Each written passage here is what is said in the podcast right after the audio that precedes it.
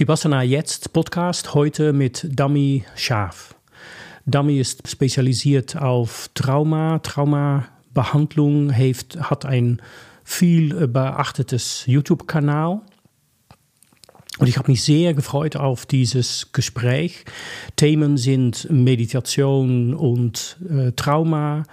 Äh, was ist eigentlich Trauma? Äh, wie erkennst du das? Wie kannst du damit umgehen? Äh, vieles auch sehr persönlich, einfach ihr Leben, ihr Hintergrund, äh, teilweise auch mein Leben und wie ich umgegangen bin mit schwierigen Momenten in meiner Jugend. Ich hoffe, da ist was dabei für dich. Ich wünsche dir viel Freude beim Zuhören. Was ist Meditation für dich? Du fragst Sachen. Ähm, ich bin nicht die Meditiererin. Es ist immer mal wieder so ein Rein und Raus, dass ich das mal mache. Dann folge ich ähm, jetzt die letzten Jahre immer eigentlich dem Programm von und jetzt ist der Name auch weg. so Stress, egal. Gibt ein Online-Programm vom relativ bekannten Menschen, der auch Bücher geschrieben hat. Mir fällt es gerade nicht ein. Ähm, genau. Ähm, früher konnte ich gar nicht meditieren, sozusagen. Durch die Traumatisierung war das dann eher eine Dissoziation als irgendwie ein In mich gehen, weil ich das, weil mein, mein, also mein Kopf, mein Verstand gar nicht so zur Ruhe gekommen ist, sondern das eher beängstigend fand, mhm. zur Ruhe zu kommen. Und, ähm, und dann, äh, ja, aufgrund dessen meiner Begegnungen, die ich hatte, dem, was ich gelernt habe, war es eher das Leben als Meditation oder als Lehrer zu nehmen und zu sehen, was, ja, was begegnet mir, wie begegnen mir Dinge und das möglichst bewusst wahrzunehmen und bewusst zu lernen, was hat was mit mir zu tun und was hat auch gar nichts mit mir zu tun. Mhm. Also ich glaube nicht daran, dass alles äh, alles mit mir zu tun hat auf der Welt. Das wäre, finde ich, ein bisschen zu egozentrisch, den Gedanken, der so in der ESO-Szene rumwabert, dass alles, alles immer auf mich zu beziehen ist. Das glaube ich nicht. Das Leben ist einfach auch das Leben. Und ähm, für mich ging es ganz viel, und ich glaube, das ist ein Teil für mich von einer Art von Meditation zu erkennen, wie groß das Leben ist. Mhm. Und Demut zu lernen gegenüber dem Lernen, äh, Leben, weil mh, Demut war für mich ein Begriff durch meine Kindheit und die Gewalt, die ich erlebt habe, das einfach eigentlich immer übersetzt Demütigung hieß. Also der, ich konnte den Begriff überhaupt nicht trennen, Demut von Demütigung. Und deswegen war es für mich ein echt langer, langer Weg, sozusagen zu ne-, lernen, mein Haupt zu neigen und zu sagen, es gibt Dinge, die kann ich weder bestimmen, noch weiß ich sie, äh, und noch weiß ich überhaupt irgendwas, wie das Leben funktioniert. Und da einen, guten Platz drin zu finden, nicht ähm, schicksalsergeben zu sein, also es bedeutet überhaupt nicht meine Selbstwirksamkeit aufzugeben, sondern eher zu erkennen, was kann ich tun, was kann ich nicht tun. Und das äh, gehört für mich irgendwie in diesen Raum von Meditation, das Leben zu betrachten du bist mich immer mal wieder vor, äh, vorgestellt von Menschen von Adrian, du musst unbedingt mit äh, Dami sprechen, äh, weil ihr Perspektiv auf Trauma äh, ist sehr hilfreich. Ne? Menschen finden, dass es für sie hilfreich ist, aber auch für Meditierenden hm. ein hilfreiches. Das freut mich. Und ich merke, dass äh, Trauma, letztendlich sind wir alle zutiefst traumatisiert. Also auch, die meisten von uns, ja.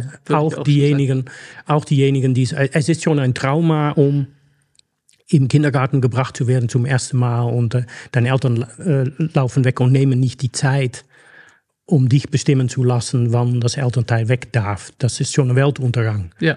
Es ist Bindungs sehr, ein, zum Teil eine sehr große Bindungsverletzung, ja. die einfach Spuren hinterlässt, wie sicher wir uns im Leben fühlen. Genau, und, und wir kennen auch wahrscheinlich alle die, die erste große Verliebtheit, die zu Bruch geht. Und das ist auch für viele Menschen ein Weltuntergang. Ja, aber Weltuntergang, nicht jeder Weltuntergang ist traumatisch. Okay. Wir wollen das Wort nicht überstrapazieren. Also ähm, das ist wirklich, also inzwischen wird Trauma ja ein bisschen zum Teil äh, inflationär benutzt. Also wenn ich, äh, ich habe mal eine Zeit lang eingerichtet bei Google alle Nachrichten zum Thema Trauma.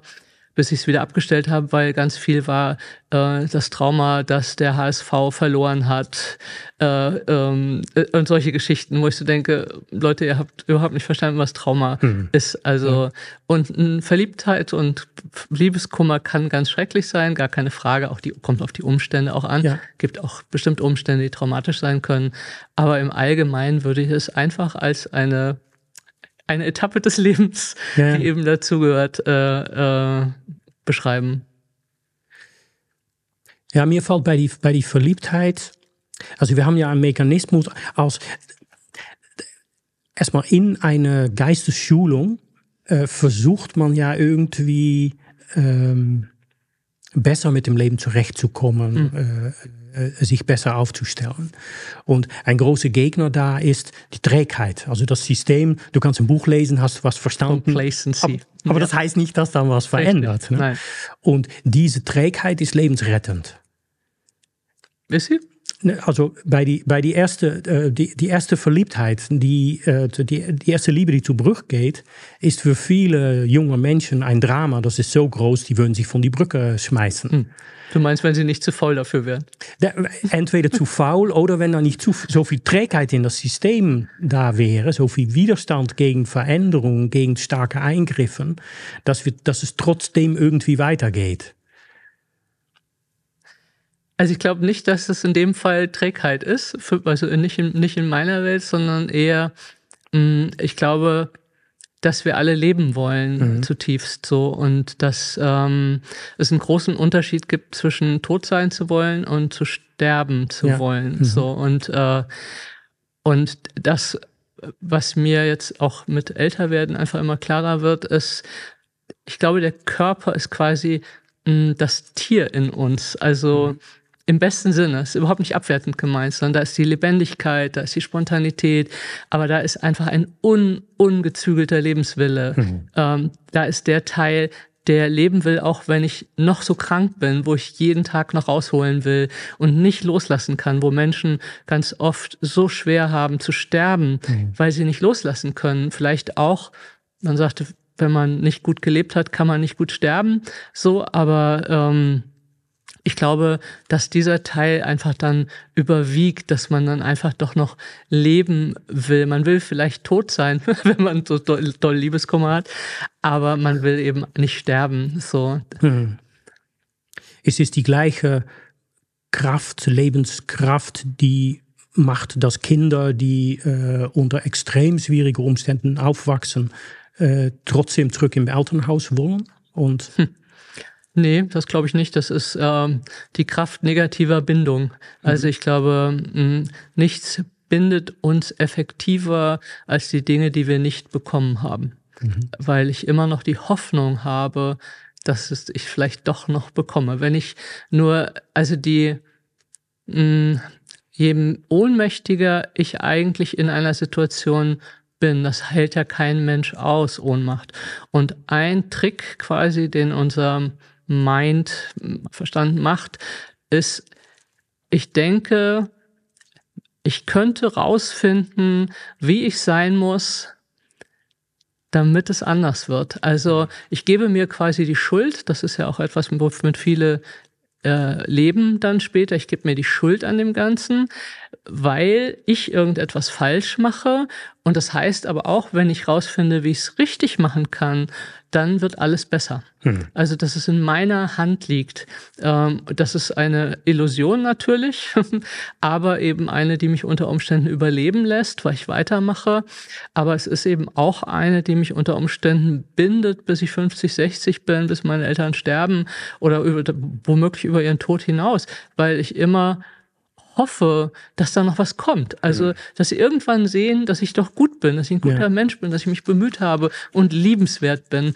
Und ich glaube, das ist etwas, was Menschen unglaublich bindet äh, und wirklich auch von allen anderen Menschen im Leben entfernt, die sie wirklich lieben. Ja. so, weil immer der Blick dahin geht, wo es wo es nicht ist. So, also man bellt einfach ein ganzes Leben im falschen Baum an. So und äh, ja, und die aber wenn ich mich davon trennen würde und sage, ich gebe das auf, weil ich krieg das nicht von dir, hm. dann kommt der Schmerz. Und den vermeide ich, wenn ich, solange ich eine Hoffnung da reinlege, ja. vermeide ich diesen tiefen, tiefen Schmerz, eigentlich mich nie geliebt gefühlt zu haben. So. Das, das erkenne ich. Da, ich habe mit 13 mein Elternhaus verlassen, hm. äh, weil mir, ich war mich schon länger am Orientieren auf irgendwie andere Familien, wo es anders läuft als bei hm. uns. Und irgendwann war mir klar, das sind nicht die Bedingungen. Mhm. Das, das wird mich nicht, ähm, das, das wird mir nicht helfen im Leben. Mhm. Und ich habe mich als 13 Jahr, ich habe mich echt bedankt. Danke für, und da liegt natürlich viel mehr drunter als nur die Dankbarkeit. Ich habe mich bedankt und bin gegangen. Und ich wusste nicht mal wohin. Krass. Bin einfach nur weggegangen. Und zum Glück, weil das ist äh, sehr gefährlich für ein 13-jähriges Kind, um auf die Straßen zu landen. Zum Wo Glück, hast du gelebt? Meine Oma hat mich dann aufgenommen. Hm, wo das, hast du gelebt? In die Niederlande. Mhm. Ja. Ähm, und meine Oma hat mich dann aufgenommen und was dann folgt, sind Jahrzehnten, wo ich versucht habe, diese Beziehung zu meinen Eltern irgendwie heil zu machen. Hm. Und ähm, im Nachhinein sehe ich mehrere Momente, wo Menschen in meiner Umgebung, die die Familie kennen, gesagt haben, Adrian, hör einfach auf, das zu versuchen. Du siehst doch, wie deine Eltern drauf sind. Hm. Ja, und ich will hiermit gar nicht sagen, dass es schlechte Menschen sind. Ne? Die, die, die sind, glaube ich, also ich finde, mein, meine frühe Kindheit war, glaube ich, sehr schön. Und die sind irgendwann so verkeilt und so verstritten, dass die, die, die haben einfach ihre Fassung verloren in, in hm. die Trennung und alles, hm. was da, die haben sich zu Tode gekämpft. Die sind, hm. wenn, wenn da jetzt was wäre, wo sie sich treffen müssen, dann sitzt noch immer einer an die eine Seite und die andere an die andere und dazwischen knistert es. So, ne? Ja, das, das, das ist einfach absurd nach 45 Jahren. Äh, und ich habe ganz lange gebraucht, bevor ich äh, für mich klar hatte, ich, ich muss es nicht versuchen mit diesen Menschen. Ich kann da einfach auf Geburtstagen kann ich äh, äh anrufen oder hingehen und wenn mhm. ich es unangenehm finde, kann ich einfach gehen und mhm. äh, ich brauche gar nichts. Das hat, das hat echt lange gedauert, bis sich das äh, beruhigt hat. Mhm. So, dass, dass, dass er dann nicht doch äh, immer wieder die Gedanke kommt von komm, lass uns noch mal versuchen. Mhm. Und äh, ich versuche gar nichts mehr. Mhm. Da, Macht auch keinen Sinn. Also ja. Also mh, hm, etwas wirklich anzuschauen, wie es ist, ist halt immer, immer, also oft mit Schmerz dann verbunden. Mhm. So und dem weichen wir aus, indem wir halt in diese Schiene Hoffnung fahren. Und ähm, das andere ist, viele machen das ja dann in ihren Partnerschaften genau dasselbe mhm. Prinzip weiter. Und es liegt da ja auch ein gewisser, ich sage immer so ein bisschen, so ein Gotteswahn drin, nämlich die Überzeugung, meine Liebe ist stark genug, um dich zu verändern. Hm, ja, ja. Wenn ich dich nur genug liebe, so, und dann wirst du sehen, dass es sich lohnt, das Herz aufzumachen und mich zu sehen und ja. mir die Dinge zu geben und so. Und ich glaube, dass eben diese Illusion, ich glaube, die kennen wir alle äh, mal in unserem Leben mal mehr und weniger, aber ist, äh, ja, die, diese Illusion von mit mir wird es anders, ja. Meine Liebe ist einfach so stark, dass sie dich mhm. verändern wird. Und ähm, ich jetzt, äh, ich gehe jetzt stark auf die 60 zu. Nein, Menschen verändern sich nicht so schnell. Mhm. Also man kriegt ziemlich das, was man sieht, und das ja. wird auch nicht sich einfach verändern. Und entweder liebt man das, was man sieht und kann damit wirklich satt und glücklich sein. Oder es wird nicht funktionieren. So, ich ja. weiß, das ist ein bisschen ernüchternd, aber das ist der Stand der Dinge. So. Da eine Realität reinzubringen. Und ist das nicht auch Meditation? Realität zu, zu, aufzumachen für das, was ist und nicht für das, was ich gerne hätte oder wie es sein sollte, sondern wirklich zu lernen, zu, zu sehen, was ist, soweit wir das überhaupt können mit unserem mhm. Verstand, der immer äh, Dinge einfärbt, sozusagen, ja. positiv oder negativ. Ja, für, für Vipassana äh, trifft das hin. Äh, Meditation ist natürlich ein viel breiteres Containerbegriff. Mhm. Ne? Und es gibt Meditationsformen, die sehr wohl darum gehen, um Einfluss zu nehmen, äh, bis hin zu äh, Meditation ist für manche Menschen das Aufbauen von einer Welt von Vorstellungen, die macht, dass mhm. wir glücklicher sind. Mhm. Das kann man auch Meditation, also das muss man schon trennen. Ja, das würde ich auch so sehen. Ähm, aber in Vipassana oder Einsichtsmeditation ist eigentlich auf Deutsch vielleicht am einfachsten, ist Aufwachen in der Wirklichkeit. Ja. Ist, ist Lernen wahrzunehmen, was ist wirklich da. Innerlich, dein Körper, aber auch die Gefühle, die Stimmungen, äh, die Gedanken und wie das ganze Ding, was da eigentlich alles abspielt in dir und Mhm. äußerlich. Mhm. Also andere Menschen wahrzunehmen, so wie sie wirklich sind. Mhm. Äh, um da zu erkennen, welche Vorstellungen wir damit reinbringen und wie das dann auswirkt.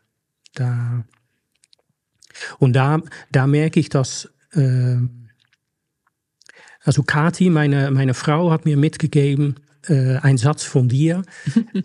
äh, die, die ähm, äh, Trauma ist die stärkste Wirklichkeitsverzerrer. Ja. Ja, und das ist, was ich erkenne und was ich, äh, also in Trauma ist es verdammt schwierig, um der Wirklichkeit entsprechend bewusst wahrzunehmen. weil wir gegen unsere Biologie arbeiten. Also das mh, finde ich in den letzten Jahren für mich halt immer spannender, mh, wie viel Biologie wir letztendlich doch sind. Und ähm, keine Angst, ich glaube auch an andere Faktoren. Also früher hat man ja sofort Biologismus vorgeworfen bekommen, wenn man das nur gesagt hat. Aber äh, ich kann für mich sagen, ähm, weil ich komme ja wirklich sehr, sehr stark von der psychotherapeutischen Schiene und von dem quasi äh, Nurture against Nature. So, was kann ich also durch Erziehung erreichen? Und, ähm, und einfach wirklich mehr und mehr auch zu sehen, wie viel wir eben einfach auch Biologie sind, welche Wirkmechanismen in uns sind und wie stark die einfach auch sind. Aber, oder halt auch einfach drei Tage schlecht schlafen, dann weiß man, welche Stimmung man hat. So und da kann man dann noch so viel Psychotherapie gemacht haben. Man ist einfach irgendwann nicht mehr konzentriert, man kommt schlecht drauf. Oder wenn man halt äh, nur von einem Zuckerflash zum nächsten geht oder oder sich gar nicht bewegt. All dies, äh, wir leben halt einfach überhaupt nicht mehr artgerecht und es hat einfach dafür zahlen wir einen Preis. So und das andere ist ähm, ja, wie, wie eben unser Gehirn funktioniert. Äh, ich, ich lerne gerade Neurofeedback, weil ich das eben kennengelernt habe und super spannend für mich fand und auch die Wirkung total spannend für mich fand. Und ähm, hatte gerade ein Seminar da drin und da arbeitet man ja auch mit, äh, mit zu spielen. Also man ist eine Möwe und muss äh, Punkte sammeln, indem man durch den Kreis fliegt. Aber du kannst gar nichts tun, du sitzt einfach nur da. So. Und wirklich zu beobachten auf dem Bildschirm, dass mein Gehirn das tut. Also man ist ja verkabelt sozusagen, es gibt ein Biofeedback Ja. und äh, oder Neurofeedback in dem Fall und äh, und mein Gehirn tut das einfach. Das, es jagt das Dopamin, obwohl ich einfach nur auf den Bildschirm schaue. Ich habe keinen, habe ja nichts in der Hand, ich kann das nicht steuern. Aber mein Gehirn schnallt in kürzester Zeit, ah, da gibt's bunte Bildchen, wenn ich da durchfliege. Dann machen wir das doch weiter. Und auf einer bestimmten Ebene hat mich das äh, ganz tief berührt, weil es so klar macht, wie viel außerhalb unseres Bewusstseins abläuft. Ja, was ich überhaupt nicht steuere, sondern wo es einfach eine Prägung gibt, wo es eine Konditionierung gibt, wo es ein Belohnungssystem gibt. Unsere Handys haben uns alle dressiert inzwischen. so und äh, dressiert, gezähmt und abgerichtet, könnte man sagen. So und ähm, und es funktioniert einfach. Und dass wir eben an bestimmten Punkten das Trauma einfach in unsere Biologie eingreift und wir eben ständig das Gefühl haben von Gefahr im Verzug. Und dann reagiert unsere Psyche auf eine bestimmte Art und Weise. Dann haben wir Schwierigkeiten mit Empathie. Wir haben Schwierigkeiten mit Pause zwischen Reiz und Reaktion. Wir haben Schwierigkeiten mit Freundlichkeit auf der Straße, wenn wir alles als Angriff empfinden. So. Und ja, und das uns klar zu machen, ah ja, das sind die Faktoren, mit denen ich auf der Welt bin. Das ist das, ähm, wie sagt man, Predicament? Wie sagt man das auf Deutsch? Predicament, das ähm, äh, unsere, äh, Gott, wie sagt man das denn auf Deutsch? Voraus Voreinstellung? Ja, die Vor äh, nee, unsere, unsere Hindernisse, also Ja. die, die ähm, wie fast wie ein Vorteil, aber unser, unser Hindernis, mit dem wir auf der Welt sind, Ja. das ist die Voreinstellung, ja, Ja. mit der wir auf der Welt sind. Und wir können nur durch mh, Arbeit, Meditation, Selbsteinsicht, Therapie, was alles für Wege gibt, diese Pause zwischen Reiz und Reaktion länger machen, so dass wir mehr Informationen sammeln können, bevor ich antworte äh, oder bewerte oder sage, das ist alles blöd oder du bist blöd. So, weil unser Gehirn will halt sehr schnell, will einfach ganz, ganz schnell eine Bewertung machen und das macht es eben aufgrund unserer Geschichte und nicht aufgrund dessen, was jetzt gerade ist. So, und, ähm, und das zu wissen hilft mir quasi zu sagen, ah ja, okay, das sind die Stellschrauben und das ist das, wo ich immer wieder reinlaufen werde, weil das Leben so ist, weil wir so sind und ähm, und ich muss mich dagegen auch nicht, nicht, nicht damit aufregen, sondern das ist so. Die Wand ist eben weiß und nicht blau, wie ich sie haben will. Ja. so. Mhm. Und ich kann gegen, dagegen 50 Jahre angehen und manche Menschen bleiben da komplett hängen, äh, dass sie sagen, die Wand muss aber weiß sein. Und ich sage, also ist sie aber nicht, sie ist blau. Und nein.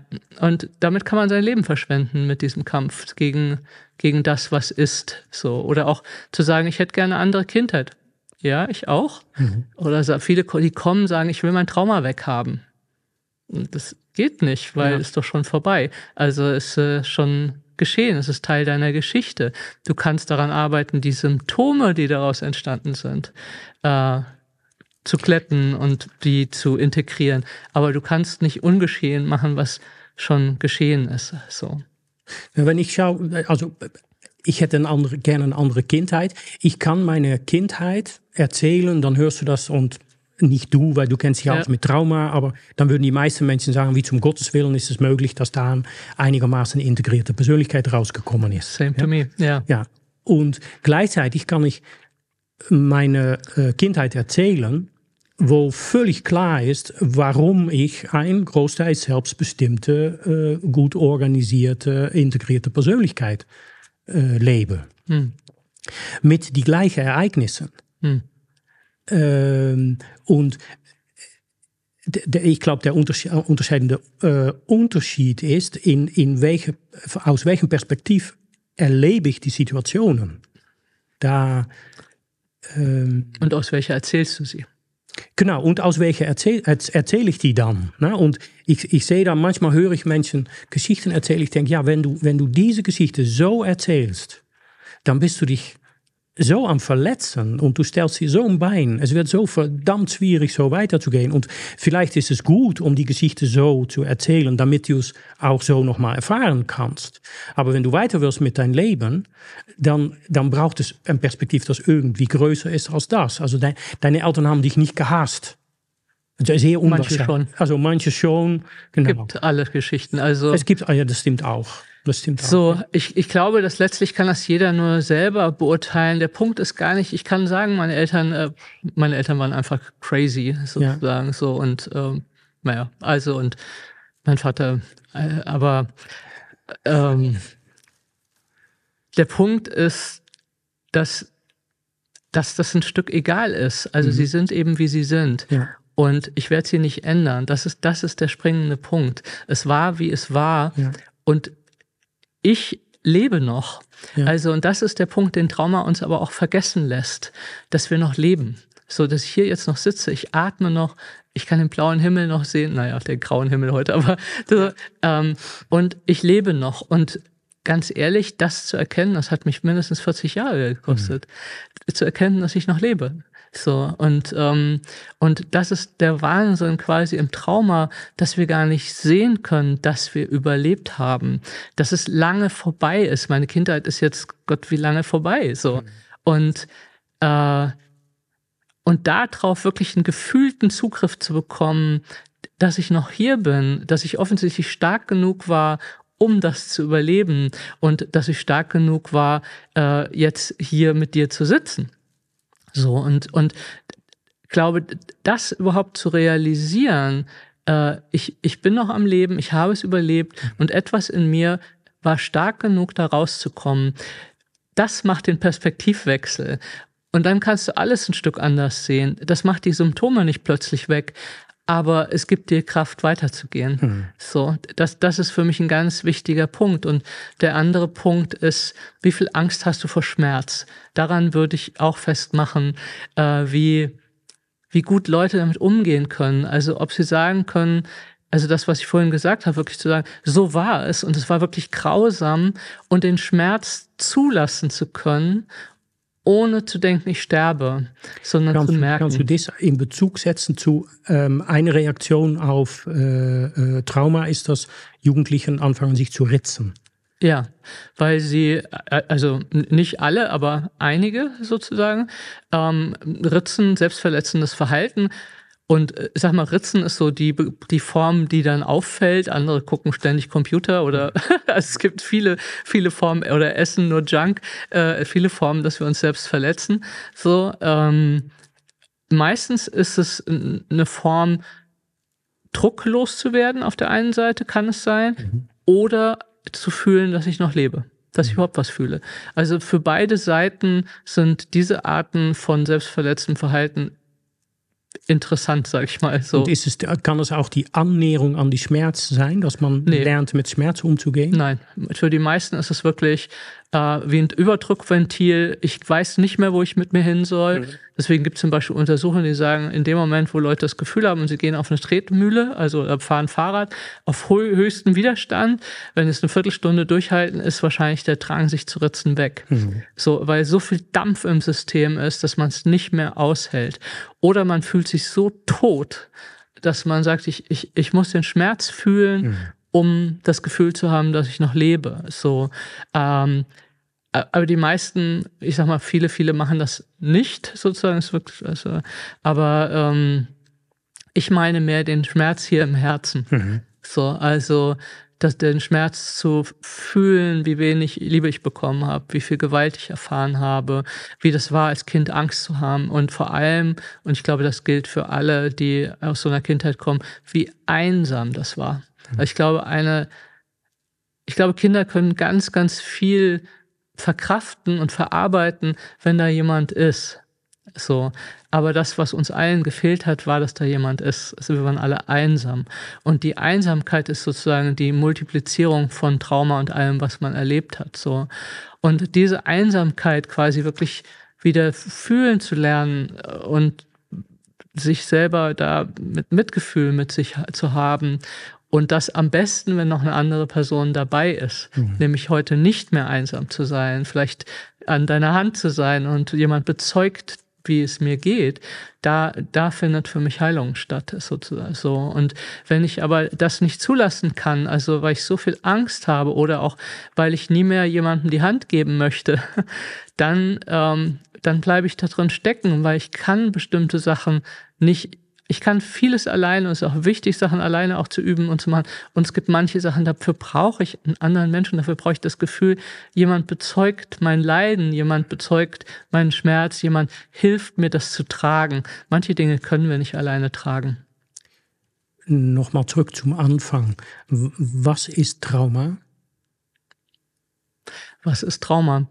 Also wir unterscheiden zwischen Entwicklungstrauma und Schocktrauma inzwischen.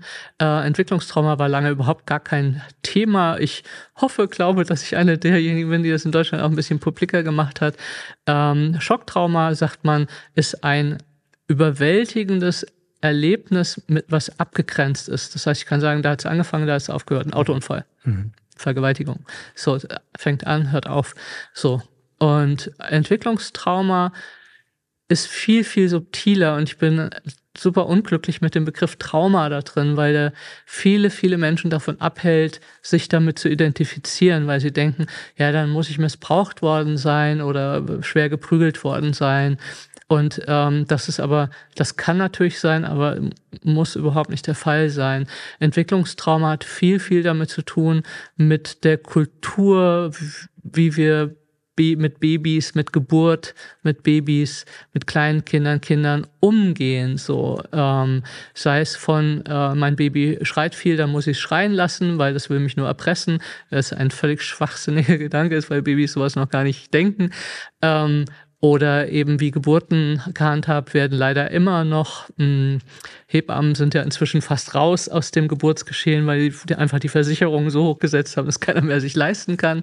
Ja. Ähm, ja, und äh, oder eben Kinder alleine schlafen zu lassen, Babys alleine schlafen zu lassen, ganz früh oder überhaupt viel alleine zu lassen, sie schreien zu lassen, wenn äh, wenig Körperkontakt zu machen, mm, wenig ja, und dann kommt es darauf an, wer bin ich als Elternteil? Wie aufgeräumt bin ich eigentlich? Wie reguliert bin ich? Wie gut kann ich mit meinen Emotionen umgehen?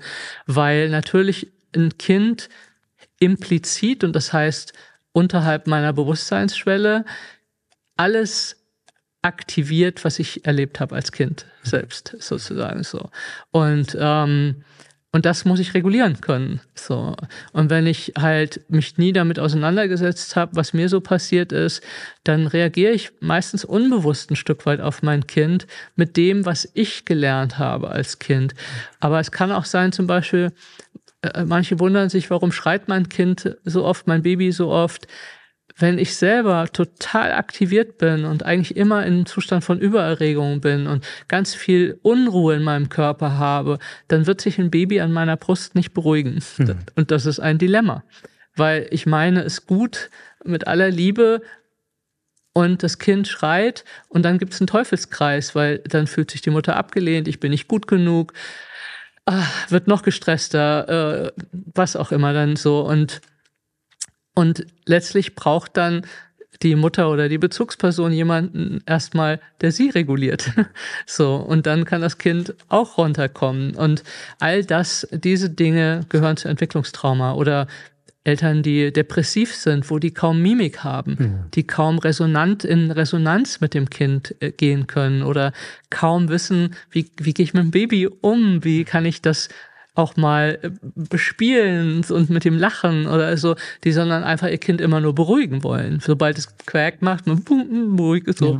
So. Und dann verlieren wir quasi, später wundern wir uns, warum wir so viel, so wenig Glücksfähigkeit haben. Ja, weil wir nie gelernt haben, in das zu gehen, in die Expansion, in die Freude und die Ausdehnung, weil wir das als gefährlich gelernt haben. Dann, dann beruhigt uns niemand mehr oder das dürfen wir nicht oder so. Das alles gehört zu Entwicklungstrauma und vieles, vieles mehr. Okay. So. Hast du die Kinder? Kleinigkeiten? Nein. Ich wollte tatsächlich nie welche. Eine der wenigen Frauen, die nie welche wollten. Und das eigentlich schon, als mich schon jemand, ich weiß noch, wie mich mal jemand mit sechs oder sieben gefragt hat, mhm. auch ob ich ein Geschwister haben wollte. Und ich habe immer gedacht, nee, ich möchte nicht, dass dem das Gleiche passiert mhm. wie mir. Und ähm, später hatte ich ganz lange viel zu viel Angst, das weiterzugeben, was ich erlebt habe. Inzwischen denke ich, inzwischen wäre ich, glaube ich, eine ganz gute, gute Mama. Aber ja. ähm, jetzt ist es zu spät. naja, wenn du, wenn du jetzt aus der Familie, weiß ich, zwei kleine Kinder in Shows gelegt bekommst, weil irgendjemand stirbt oder so und Oha, das wäre noch eine Herausforderung. Ja? Inwiefern würdest du es schaffen, dann dein Trauma nicht weiterzugeben? Du, ich glaube, inzwischen habe ich da dran, lass mich denken, 40 Jahre gearbeitet ich sollte, glaube ich, ich, also ich bin happy mit meinem Leben wirklich und ähm, mein, meine Geschichte bestimmt nicht mehr meinen Alltag. Äh, und ich habe auch nicht das Gefühl, dass es mein, meine Beziehung, also natürlich gibt es bestimmt immer mal Sachen, aber im Großen und Ganzen äh, ist meine Geschichte meine Geschichte mhm. und hat mich zu der Person gemacht, die ich heute bin. Das finde ich aber ganz okay inzwischen. so. Und äh, ich hätte nicht mehr das Gefühl, dass ich das alles weitergebe. Das Einzige wäre, und ich glaube, das war auch ein Teil, weshalb ich ähm, auch, auch keine Kinder haben wollte, auch später nicht, ist, dass jemand konstant was von mir braucht. Mhm. Und da, ähm, da hätte ich bis heute das Gefühl, ähm, das kriege ich nicht hin. Also ich brauche noch zu viel Zeit auch für mich, mal mich zu regulieren, bei mir zu sein, was für mich zu haben und dieses über Jahre quasi eigentlich nach außen orientiert zu sein. Also tiefste Bewunderung an alle Eltern. Mhm. Ja, aber man muss sich dann einfach trennen, dann hat man Co-Elternschaft, dann hat man eine Weile das Kind und eine Weile das Kind nicht. Ja, das geht auch, aber ja, aber das ist so, so geht's mir damit. Ja. Wenn du zurückschaust auf diese 40 Jahre, Aufwachen und Befreiungsweg. Ähm, was sind da die wichtigsten Faktoren? Was hat die Befreiung gebracht? Ähm, trotz allem, was ich erlebt habe, äh, habe ich Menschen nie aufgegeben. Hm. Ich glaube, das war mit der wichtigste Punkt, der mich äh, weitergebracht hat, weil ich immer wieder Menschen gesucht habe und ähm, Beziehung und Bindung gesucht habe. Und das an, dann habe ich eine tolle, tolle Therapeutin äh, äh, gefunden, die mich wirklich gerettet hat, fünf Jahre lang. Die hat mich einfach wirklich erzogen, einmal von Grund auf. Ähm, und ich habe mir was sagen lassen einfach. Ich habe irgendwann kapiert, relativ früh, dass andere an manchen Stellen mich besser sehen als ich mich selber und Dinge wissen, die ich nicht weiß. Und das akzeptiert. Und wie macht man das als traumatisierte Person? Ja, ich, das ist wahrscheinlich, äh, sage ich ja, also ich dürfte ja hier gar nicht sitzen. Eigentlich müsste ich auch irgendwo in der Ecke liegen oder in der Psychiatrie sitzen. Ähm, das kann ich dir nicht sagen. Ich habe es einfach verstanden. Also ähm, bestimmt ein Stück weit auch durch die Therapie, weil ich da eben äh, jemanden gefunden hatte, die bis heute sehr weise ist, sozusagen. Wir sind heute befreundet, 30 Jahre her, das Ganze.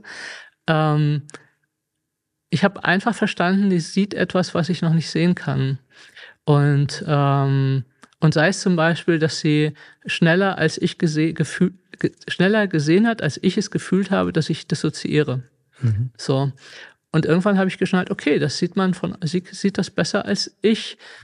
Also ist völlig egal, was ich dazu denke. Ich halte mich an das, was sie dazu denkt. Mhm. So. Und so habe ich das dann auch in Freundschaften gemacht. Ich habe quasi, glaube ich, immer einen ganz guten Blick für Menschen gehabt und habe quasi akzeptiert, ah ja, diesen Teil, muss nicht alles sein, aber diesen Teil kann die Freundin besser als ich. Und wenn die mir sagt, hey, du machst da Mist, dann arbeite ich dran. Mhm. So, dann äh, kümmere ich mich darum und erziehe, erziehe mich selber. Also ich habe mich viel, viel dann auch, also viele Fragen, den inneren Kritiker, wie kriege ich den ruhig, die Stimme und so. Die Jahre einfach daran gearbeitet. So, und das Jahre wollen natürlich viele nicht so, mögen nicht so gerne die Zeitspanne. Ja. So, heutzutage immer weniger, ja, wenn man sagt, Therapie, vier, fünf Jahre, wie ich dachte, ich komme zehn Stunden. Nein, das Veränderung, wir sind sehr zäh in Veränderungen so. Und ähm, die Wege sind halt gut gebahnt. Aber ja, ich habe dann halt quasi bei jedem Gedanken, wo ich wieder in die Richtung gesagt habe, stopp. Und jetzt denkst du was anderes und mich davon weggeholt. Immer und immer und immer und immer wieder. So über eine sehr lange Zeit. Mhm. Und inzwischen ist mein Kopf relativ friedlich. Nicht, nicht diese, immer. Diese Zähheit, das ist, was ich vorher mit äh, Trägheit gemeint habe. Ah, Zäh, äh, Trägheit also, ist, was an, ist ja was anderes. Ja, nee, es, ist nicht, es ist nicht die Trägheit von dumpf, träge, mhm. schläfrig, müde, sondern die Trägheit von, du willst etwas in Bewegung bringen und es lässt sich aber nicht ah, ja, okay. bewegen. Oh, ja, ja, okay. Du willst, was, du willst was verändern. Mhm. Ähm, ich merke ja, Menschen kriegen ganz viel von ihrer Information jetzt über soziale Medien und über die sozialen Medien gibt es unglaublich viel angeboten von mit diese äh, äh, zehn superleichte Schritten kannst du in drei Tagen äh, genau. dein, Leben wieder auf die, dein Leben wieder auf die Reihe kriegen. Meine Lieblings. Ja. Und äh, meine, wenn, wenn immer ich das begegne, äh, äh sage ich, stell dich mal ein auf drei bis fünf Jahren, bevor du überhaupt anfangen kannst. Ja. Also bevor überhaupt das Fundament da ist, worauf du anfangen kannst zu arbeiten. Ähm, du brauchst drei bis fünf Jahre, um aufzuwachen. Du brauchst drei bis fünf Jahre, um überhaupt zu sehen, in was du aufwachst. So wie du tickst, was, was, was, was diese Flipperkasten da, da drinnen, was, was der so alles macht. Ja? Hm. Und äh, solange du das nicht siehst, kannst du nicht effektiv äh, Eingriff nehmen. Du, kann, du, du, kannst dann eigentlich nirgendwo an, nicht an etwas arbeiten, weil du weißt gar nicht, was es macht mit alles andere drumherum. Ja, das ist das, was ich meinte, als du, es gibt den Moment, wo du einsehen musst, dass die Wand weiß ist und nicht blau. So, also ja, das, das ist ein Aspekt. Das wirklich zu sehen, wo stehe ich wirklich? Also, ja. Und mein Gefühl ist immer, wenn ich da ankomme, dann fangen an Wunder zu geschehen. Also, mhm. wenn ich wirklich, wirklich mir erlaube, und das ist super schwer zu sehen, da stehe ich. Äh, äh, nein, nicht da, wo ich gerne sein möchte, sondern da, wo ich wirklich, wirklich bin. Und dann geht eine Tür auf. Also so empfinde ich das wirklich. Dann geht bei ja. vielen einfach eine Tür auf. Und wenn wir dann da durchlaufen, dann fangen plötzlich an, Dinge sich zu verändern. Mhm. So. Aber es ist, äh, wie du sagst, überhaupt nicht leicht, wirklich dahin zu gucken, oh, da stehe ich. So, also ich, momentan ist auch zum Beispiel, ich lerne mich äh, ein bisschen neu kennen und ähm, gibt Dinge, wo ich so dann denke, wann bist du denn so ein Sturkopf geworden? Mhm. wann ist das denn passiert? So, wo ich so denke, okay, Dami, so, ja, da bist du ganz schön, ganz schön stur an manchen Sachen und nicht mehr so offen, wie du das mal dachtest mhm. für äh, was auch immer, so. Und das das, das hört ja nicht auf. Also das Schlimmste, was man, äh, es gibt ja diese, wie heißt sie, dann, dann Kruger-Kurve. Also mhm. wenn man am Anfang äh, die dümmsten Leute denken, sie wissen am meisten, mhm. sozusagen. So, also man weiß nichts, aber man, weil man fünf Überschriften gelesen hat, weiß, denkt man, man hat voll den Durchblick. Dann fängt man an, sich damit zu wirklich zu beschäftigen, so und weil merkt irgendwann, ich weiß gar nichts. So und dann fängt man an zu lernen, lernen, lernen und dann ist man tatsächlich hat man wirklich Wissen und dann verliert man das wieder, weil man denkt, man weiß was, man mhm. hat was gelernt und wird eigentlich wieder dumm, weil man ja. äh, eingefahren wird mit dem. Und ich glaube, dass unser ganzes Leben lang so eine Kurve einfach ist, weil wir immer wieder denken, ja, Heureka, jetzt weiß ich's mhm. oder jetzt bin ich angekommen und ein Jahr später, zwei Jahre später merkt man, nein, wo hast du dich denn da verrannt? Also das äh, wach wieder auf, guckst dir wieder genau an, wo bist du denn eigentlich und fang wieder an zu lernen und in dich auch in Frage zu stellen. Und ich glaube, dafür braucht es einen, einen Raum, den man sich selber gibt. Und das kann zum Beispiel Meditation sein, wo man immer wieder eincheckt, wo bin ich eigentlich gerade und wo bin ich wirklich, was für ein Feedback bekomme ich eigentlich von meiner Umwelt, was melden mir Leute zurück und, ähm, und damit wirklich sitzt und sich das anguckt, auch mit dem, was man vielleicht nicht so cool findet an sich, oder auch was andere einem sagen, also enge Freunde einem sagen, so hier äh, willst du da manchmal hingucken, so. Mhm. Ja, und das ist einfach etwas, was nicht nicht aufhört und ich bin auch froh, dass es nicht aufhört, weil Gott, oh Gott, wie wäre das Leben wenn, wenn, wenn man nichts mehr zu tun hätte. Ja, ich denke, dass das überhaupt nicht geht, weil das Organismus entwickelt sich ja auch weiter und irgendwann bewegt es sich Richtung weniger Kräfte und äh, Richtung Sterben. Und ja. Äh, beim Sterben wird echt was anderes von dir verlangt als, äh, als beim Unterrichten. Hm. also wir, wir können gar nicht in eine Stase kommen und damit dann durch das Leben gehen. Wir, weil, können weil das glauben halt. Ja, genau. Ich glaube, in dem Moment, wo mir jemand sagt, äh, äh, ich bin angekommen, weiß ich, ja. oha, also so, das ist wie wenn Therapeuten sagen, ich weiß alles und kann das alles, äh, zu denen würde ich nicht gehen. Also, ja. sondern ich, ich muss einfach noch ein gesundes Maß an Zweifel haben, um weiter neugierig zu sein und weiter lernen zu wollen. Und das hoffe ich, dass ich das bis zum letzten Atemzug tue.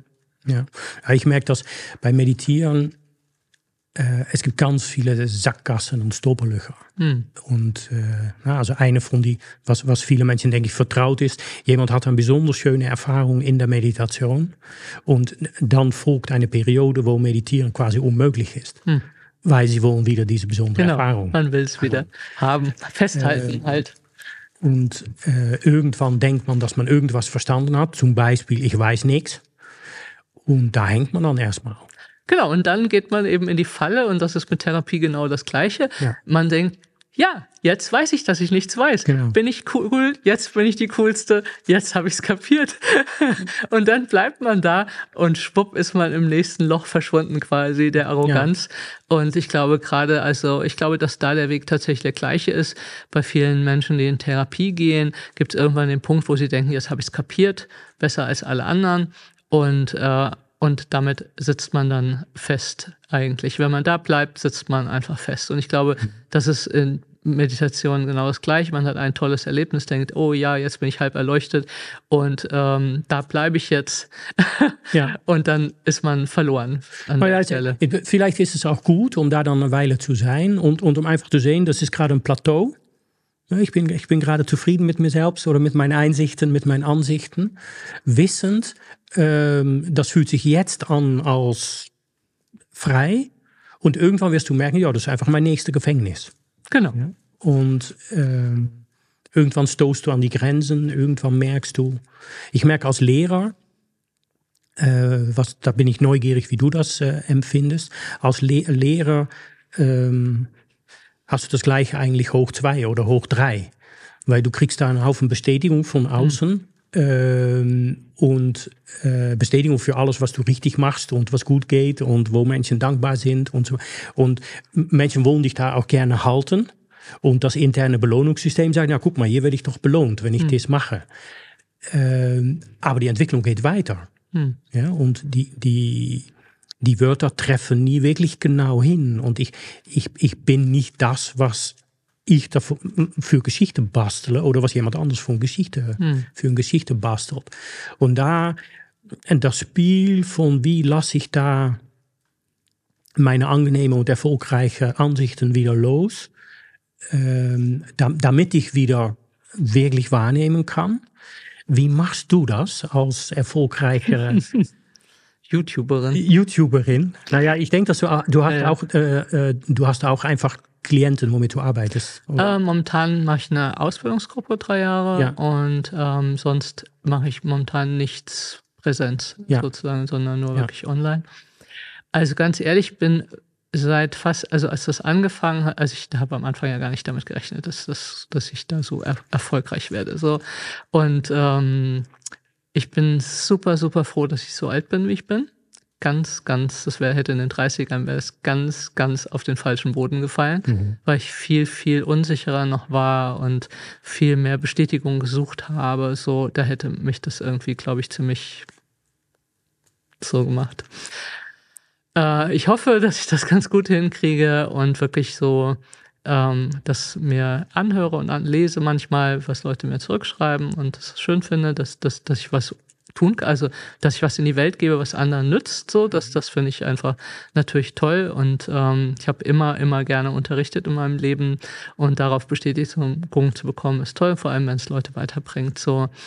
Und ansonsten versuche ich, äh, habe ich einfach sehr, sehr enge Freunde, die mich zum Teil schon 30 Jahre kennen. Mhm die das überhaupt nicht interessiert, ja. was ich da mache. Für die dürfte ich auch Putzfrau sein, das wäre ihnen ziemlich schnurzewurscht egal. Und die, das sind meine Referenzpunkte. Mhm. So, wenn die sagen, ähm, Dummy, mm -mm, dann, dann würde ich das Ganze lassen tatsächlich. Also wenn die sagen, das geht jetzt hier völlig in die falsche Richtung, mhm äh, dann würde ich, würde ich aufhören. Also das wäre ganz klar. Das, da haben sie auch von Anfang an, als das angefangen hat, ein bisschen mehr zu werden, haben meine engsten Freunde haben den Auftrag bekommen, sobald ihr merkt, ich werde irgendwie ein bisschen bescheuert, bitte, bitte tretet mir sofort in den Hintern und dann, ähm, dann ist das zu Ende, das Ganze. Ja, insofern versuche ich da äh, einfach auch nicht alles zu lesen und mich da ein bisschen rauszuhalten und mich an die Menschen zu halten, die mich eben gut kennen. Und eine Zeit lang haben die auch gesagt, habe ich viel zu viel gearbeitet, dann haben die gesagt so, mh, hm, Dami, du bist überhaupt nicht mehr präsent, so, mhm. also ob ich jetzt nun hier zu Besuch bin oder nicht, du bist mit Gedanken nie da. Und dann habe ich versucht, das wirklich in einem halben Jahr dann wieder umzureißen, weil ich einfach meine Freundschaft nicht verlieren wollte. Und wenn mir drei Leute sagen, das macht überhaupt keinen Spaß mehr, mit dir zusammen zu hocken, weil du bist eigentlich mit dem Kopf immer am Computer, ja. dann äh, muss ich das einfach verändern. Und das ist eben der Punkt, was ich vorhin sagte. Ich glaube, das, was also was mein Leben wirklich mit gerettet hat, ist wirklich auf Menschen zu hören und mhm. nicht zu denken, ich weiß es besser, weil ich weiß es nicht besser. Das ist äh, mhm. so. Also ich weiß bestimmt auch ein paar Sachen ganz gut, aber sich selbst wirklich, wirklich gut zu sehen, ist fast unmöglich, weil wir immer wie durch ein Prisma auf uns selber mhm. gucken. Also je nachdem, von wo wir gucken, glitzert so oder so. Wir können uns im schlechtesten Licht sehen, wir können uns im, im besten Licht sehen. Und ähm, aber äh, A haben wir oft überhaupt keine Gnade mit uns selber und kein Mitgefühl und äh, betrachten uns eben nicht, wie wir unsere besten Freunde betrachten, die wir auch lieb haben, auch wenn sie ein paar Macken haben.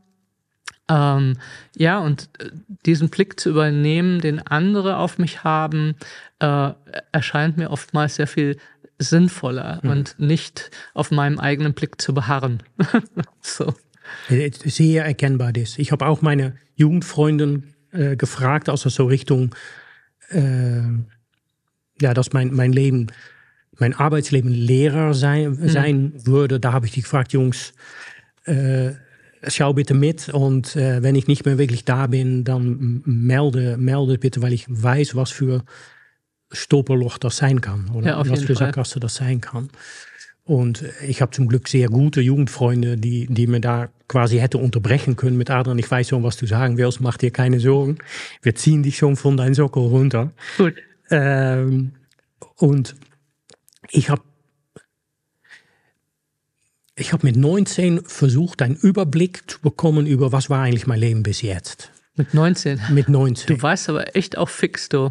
Da mit 13 hast du geschnallt, dass du da nicht sein Dass ich da weg Also das äh, finde ich echt super erstaunlich. Also es gibt Kinder, Jugendliche, die da sind, aber ich finde es immer wieder erstaunlich, weil das ist eine meiner größten Fragen immer wieder, die ich habe. Wie kann es sein, dass du hier jetzt sitzt? Wie kann es sein, dass ich hier jetzt sitze Ja. und andere in der Psychiatrie landen mit derselben äh, Geschichte oder auf der Straße leben mit und oder Junkies werden oder Prostituierte oder was auch immer, einen ganz furchtbaren Lebensweg machen und Ja. was was ist der was ist der Unterschied? Also, was hat dich so wach sein lassen, dass du sagen konntest, ich vergleiche meine Familie mit anderen Familien und so wie es hier ist, ist es nicht gut und ich gehe. Das, das, das ist eine, das ist Wahnsinn. Also, ähm, ja, ich finde das super faszinierend. Das ist eine Frage, die mich immer umtreibt, äh, die wahrscheinlich nicht zu beantworten ist. Wahrscheinlich gibt es einfach was, was wir mit ins Leben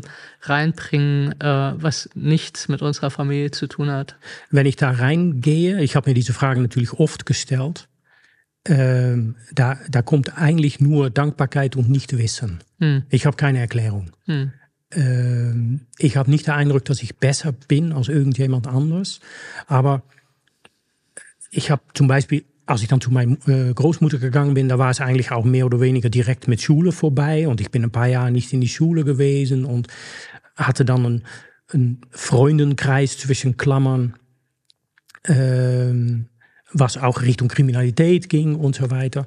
Und irgendwas in mir hat da immer, im Moment, wenn das wirklich auf die schiefe Ebene kam, irgendwas hat mich da immer angegeben, Herr Adrian, hier machst du nicht mehr mit.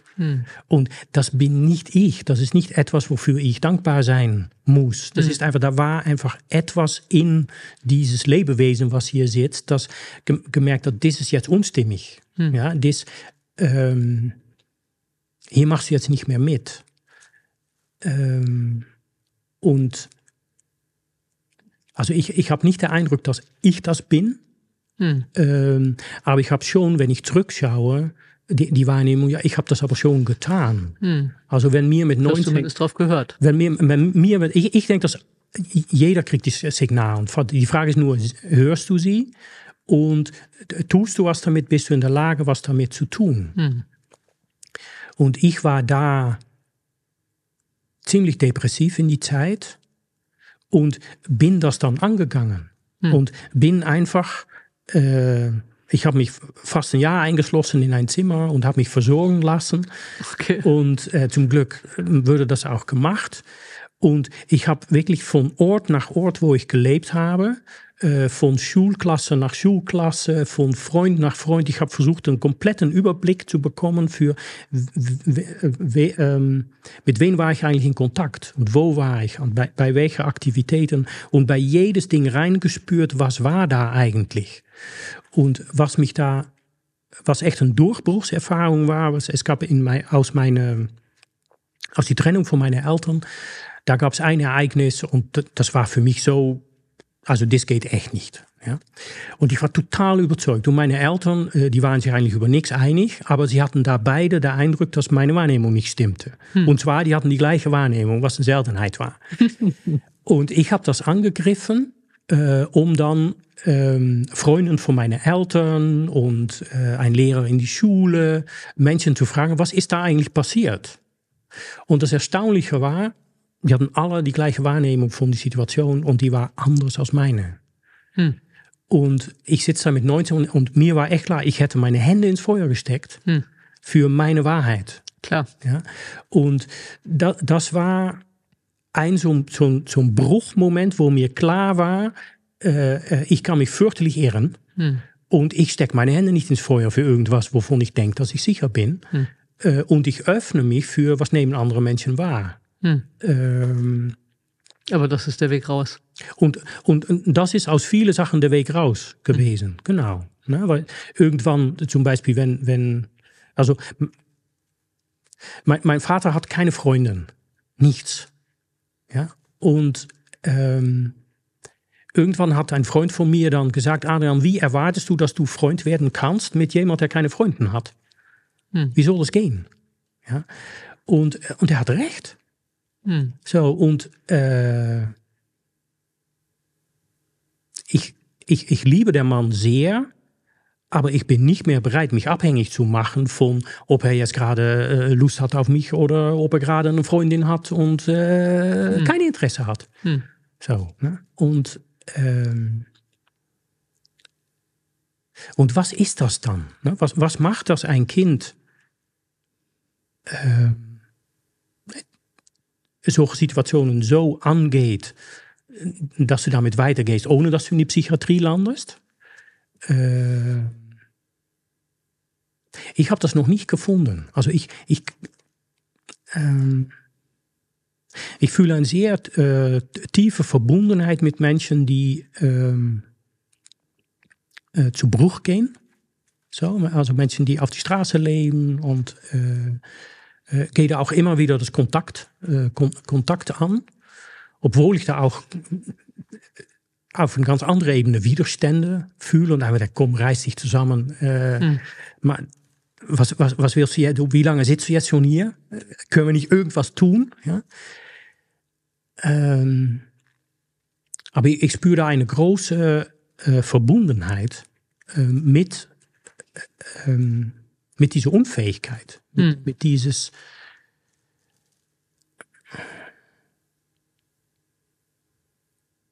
Und was ich sehe in der Meditation ist, dass Menschen können sich wirklich verändern. Menschen können wirklich entwickeln. Und das wird sicher in der, in der äh, Therapie auch so sein.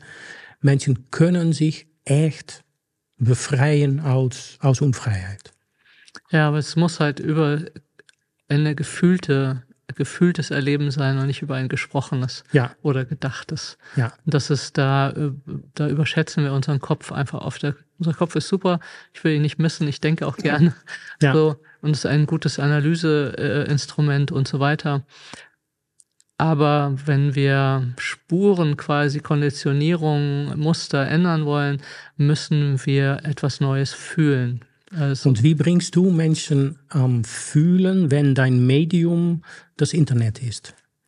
Ähm, mein Medium ist ja, ja, das ist wie, das ist wie jetzt hier ein Podcast, da kann ich halt nur Anregungen geben, quasi. Ja. Mhm. Ähm, trotzdem schreiben manche, dass sie über das, was ich sage, quasi Mitgefühl mit sich bekommen und begreifen, also wirklich auf einer tieferen Ebene begreifen, warum sie so sind, wie sie sind. Und ja. das ist erstmal ein guter Schritt. Also ja. so, das mehr, mehr kann im Internet nicht möglich sein.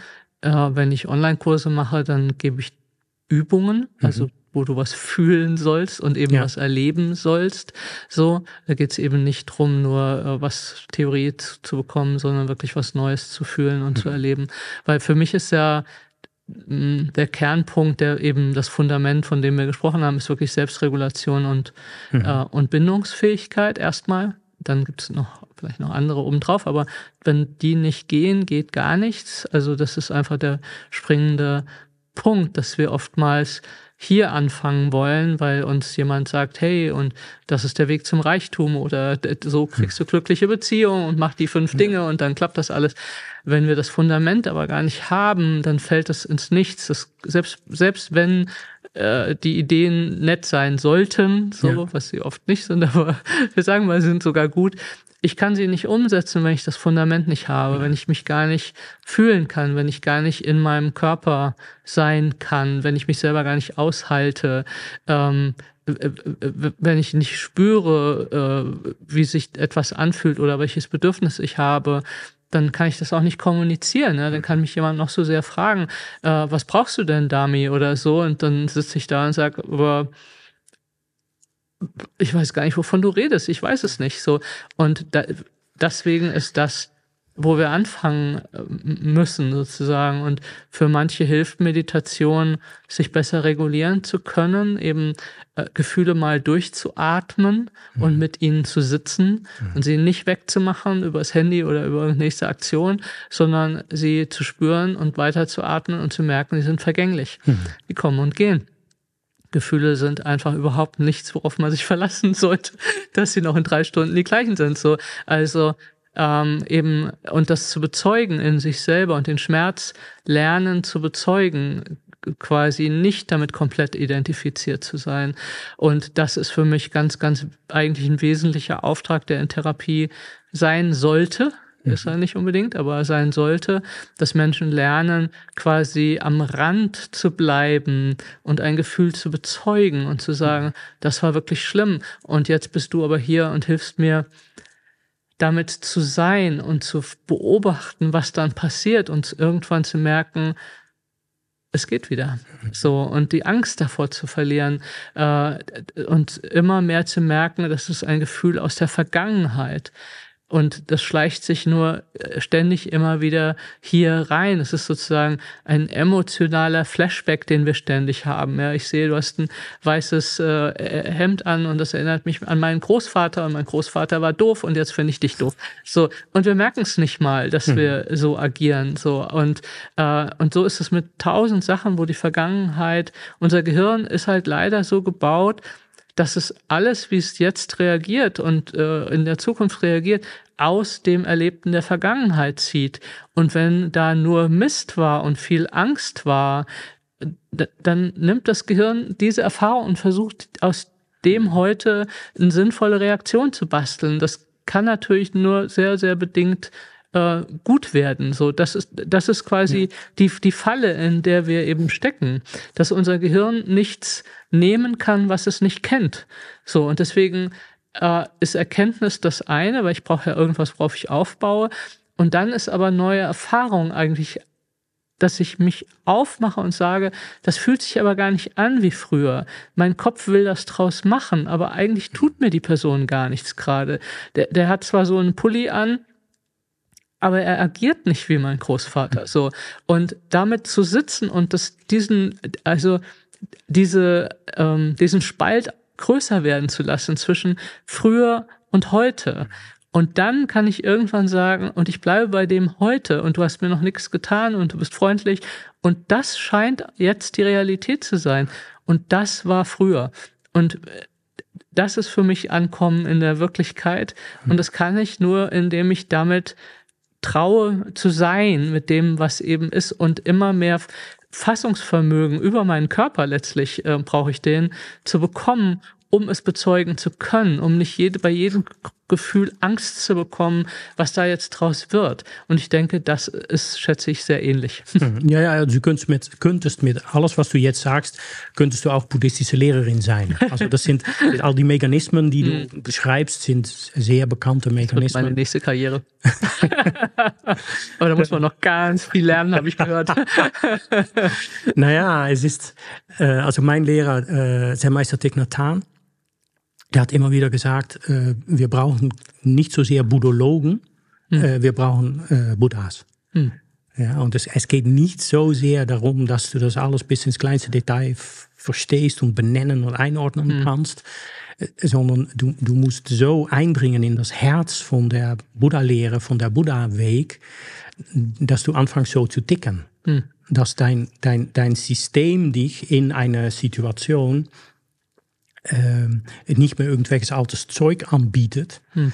sondern dass da eine, eine, eine, Offenheit da ist, ein, ein ähm, äh, wohlwollend, freundlich gestimmtes, heitere Offenheit für, hm. das ist jetzt eine komplett neue Situation. Ich habe dich noch nie begegnet, ich habe ein paar Videos gesehen und mehr hm. ist nicht da. Hm. Und du, du entstehst hier für mich. Hm und, und, und nicht aus, ja, deine Haare haben die Farbe und ich kenne Frauen mit was ähnliches oder mhm. du bist zu groß oder was immer. Die, äh, was, was mir sehr auffällt ist, wenn du es hast über Regulieren und vor das Regulieren liegt äh, das Fühlen, dass Menschen überhaupt lernen zu fühlen. Was in unserer Zeit sehr viel angeboten wird, sind Hilfsmittel, um vor die Katastrophe hinweg zu rennen. Also wir sind, äh, wir, irgendwas stimmt nicht richtig, aber wir gehen zu irgendeinem Persönlichkeitsentwicklungsguru und der lernt uns irgendwelche Techniken, womit wir erfolgreich sein können. Und weil wir beschäftigt sind mit unserem Erfolg, brauchen wir uns nicht mit unserem Shit auseinanderzusetzen. Mhm. So. Ja, der Shit ist meistens irgendwann ausdauernder als wir. Und genau, irgendwas, also spätestens im Sterbebett, ja, ja wenn du Zeit hast, um zu sterben, spätestens im Sterbebett holt dich das ein. Mhm. Ähm, und du kannst eigentlich nur hoffen, dass es dich vorher einholt, weil das Leben fängt an nach der Tod. Hm. Ja, und nicht in, wie kommst du an Petrus vorbei, sondern in am Moment, wenn du deinen Tod angenommen hast, wirklich du meinst jetzt aber im Leben oder meinst du wirklich nach dem Tod? Nee, nee, im Leben. Im Leben, danke. Wenn du, okay. im, wenn du im Leben deine Sterblichkeit hm. annimmst, und wenn du mit Sterben und Verstorbenen und mit dein Sterben und dein Alter, wenn du damit sein kannst und es geht dir dabei gut und du fühlst dich heiter und gelassen und äh, äh freundlich und großzügig, da fängt Leben an. Und alles, was davor liegt, ist Überleben. Hm. Ähm, ähm, und da rennst du weg für, für die Sachen. Und für mich ist äh, Einsichtsmeditation, Vipassana, ist die äh, Bereitschaft, dich hinzusetzen. Hm. Ja, und, und hinsetzen kann in die Handlung sein. Also ist die Bereitschaft, um, wenn du Wäsche faltest, zum Beispiel, Wäsche zu falten. Hm. Und äh, das wird in die Achtsamkeitspraxis äh, oft sehr verstanden mit, ja, es geht dann darum, dass du wirklich beim Wäschefalten bist. Aber das ist es nicht. Es geht darum, dass du im Hier und Jetzt wahrnimmst, was jetzt gerade abläuft. Hm. Und da ist das Wäschefalten ist die Handlung, aber es ist viel wichtiger, von was machst du damit? Hm. Mit, mit was für ein Gemut ähm, bist du gerade Wäsche am Falten? Hm.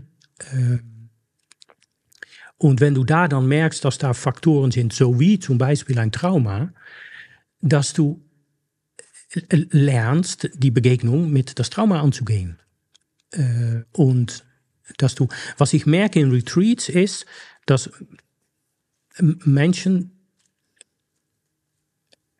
wenn wir die ersten drei bis fünf Tage, da geht es überhaupt nicht über Trauma, über Schwierigkeiten und so weiter. Da geht es nur darum, du hast alles, was du brauchst, du bist in all deinen Bedürfnissen versorgt und du kannst einfach entspannen. Es ist einfach Urlaub. Du darfst einfach, mach einfach Urlaub. Hm. Ja, vergesst das Wort Meditation, lerne erstmal Urlaub zu machen. Und wenn wir drei bis fünf Tage Urlaub machen, vielleicht sechs, vielleicht sieben, irgendwann entspannt sich das ganze System. Und ich merke auch bei Menschen, die, ich weiß jetzt nicht die meist traumatisierte, aber auch bei Menschen, die deutlich traumatisiert sind, irgendwann entspannt sich das ganze System.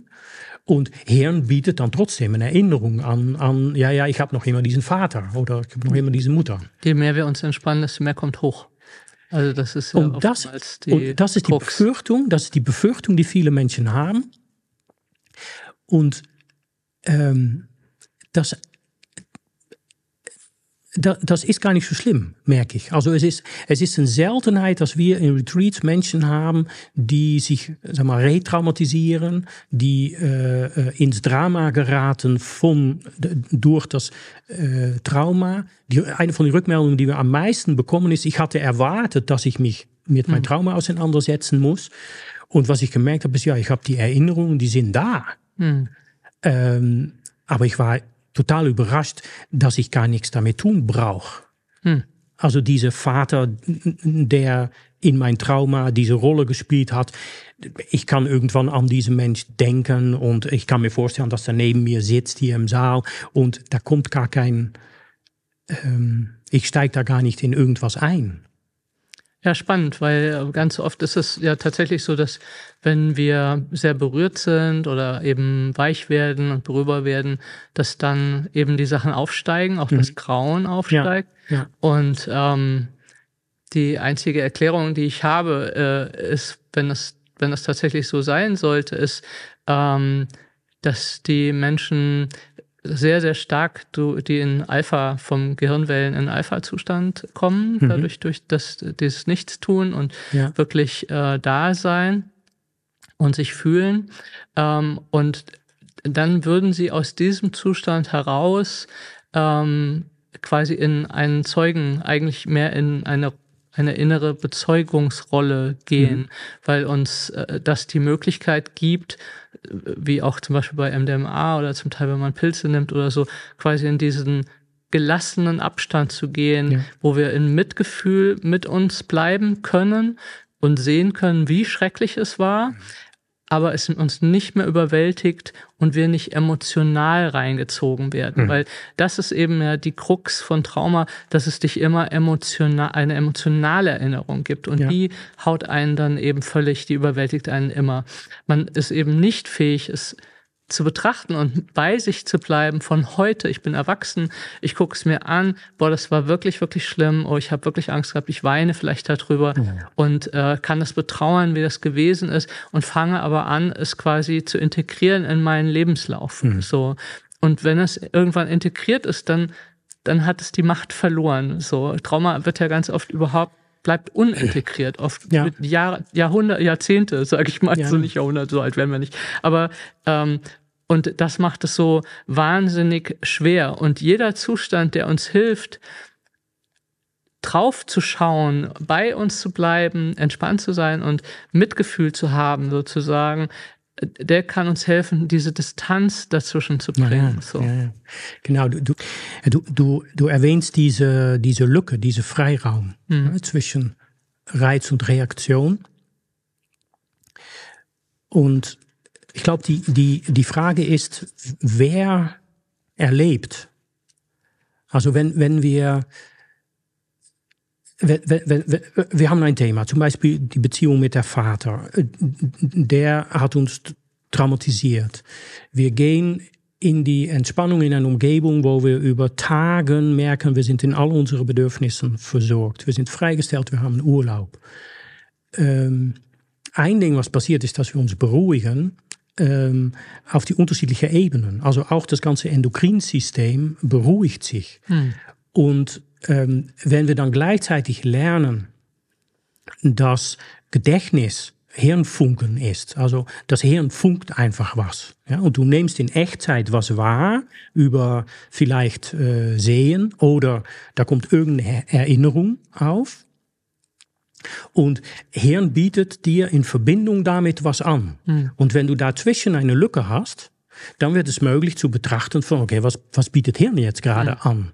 Und wenn das dann ein andere, wenn das dann in die Botenstoffen ein anderer Mensch ist, nämlich mhm. ein Mensch, der kein äh, äh, Kampf, äh, Flucht, Angst, Chemie in seinem mhm. Körper hat, dann wird es möglich, um einfach wahrzunehmen, okay, diese Erinnerung gibt es auch.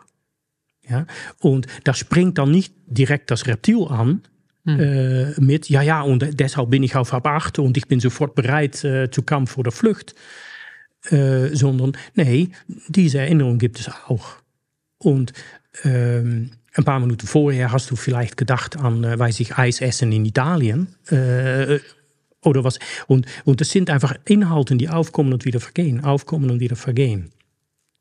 Und ich glaube, dass es die Kombination von dieser Lücke, Freiraum ist, zusammen mit ein, du, du bist in deine, in die Stimmung von deinem Geist und in die, in, in dein Botenstoffensystem bist du nicht mehr diese ähm, erregte Person, hm. sondern eine ruhigere, hm. äh, klare Person.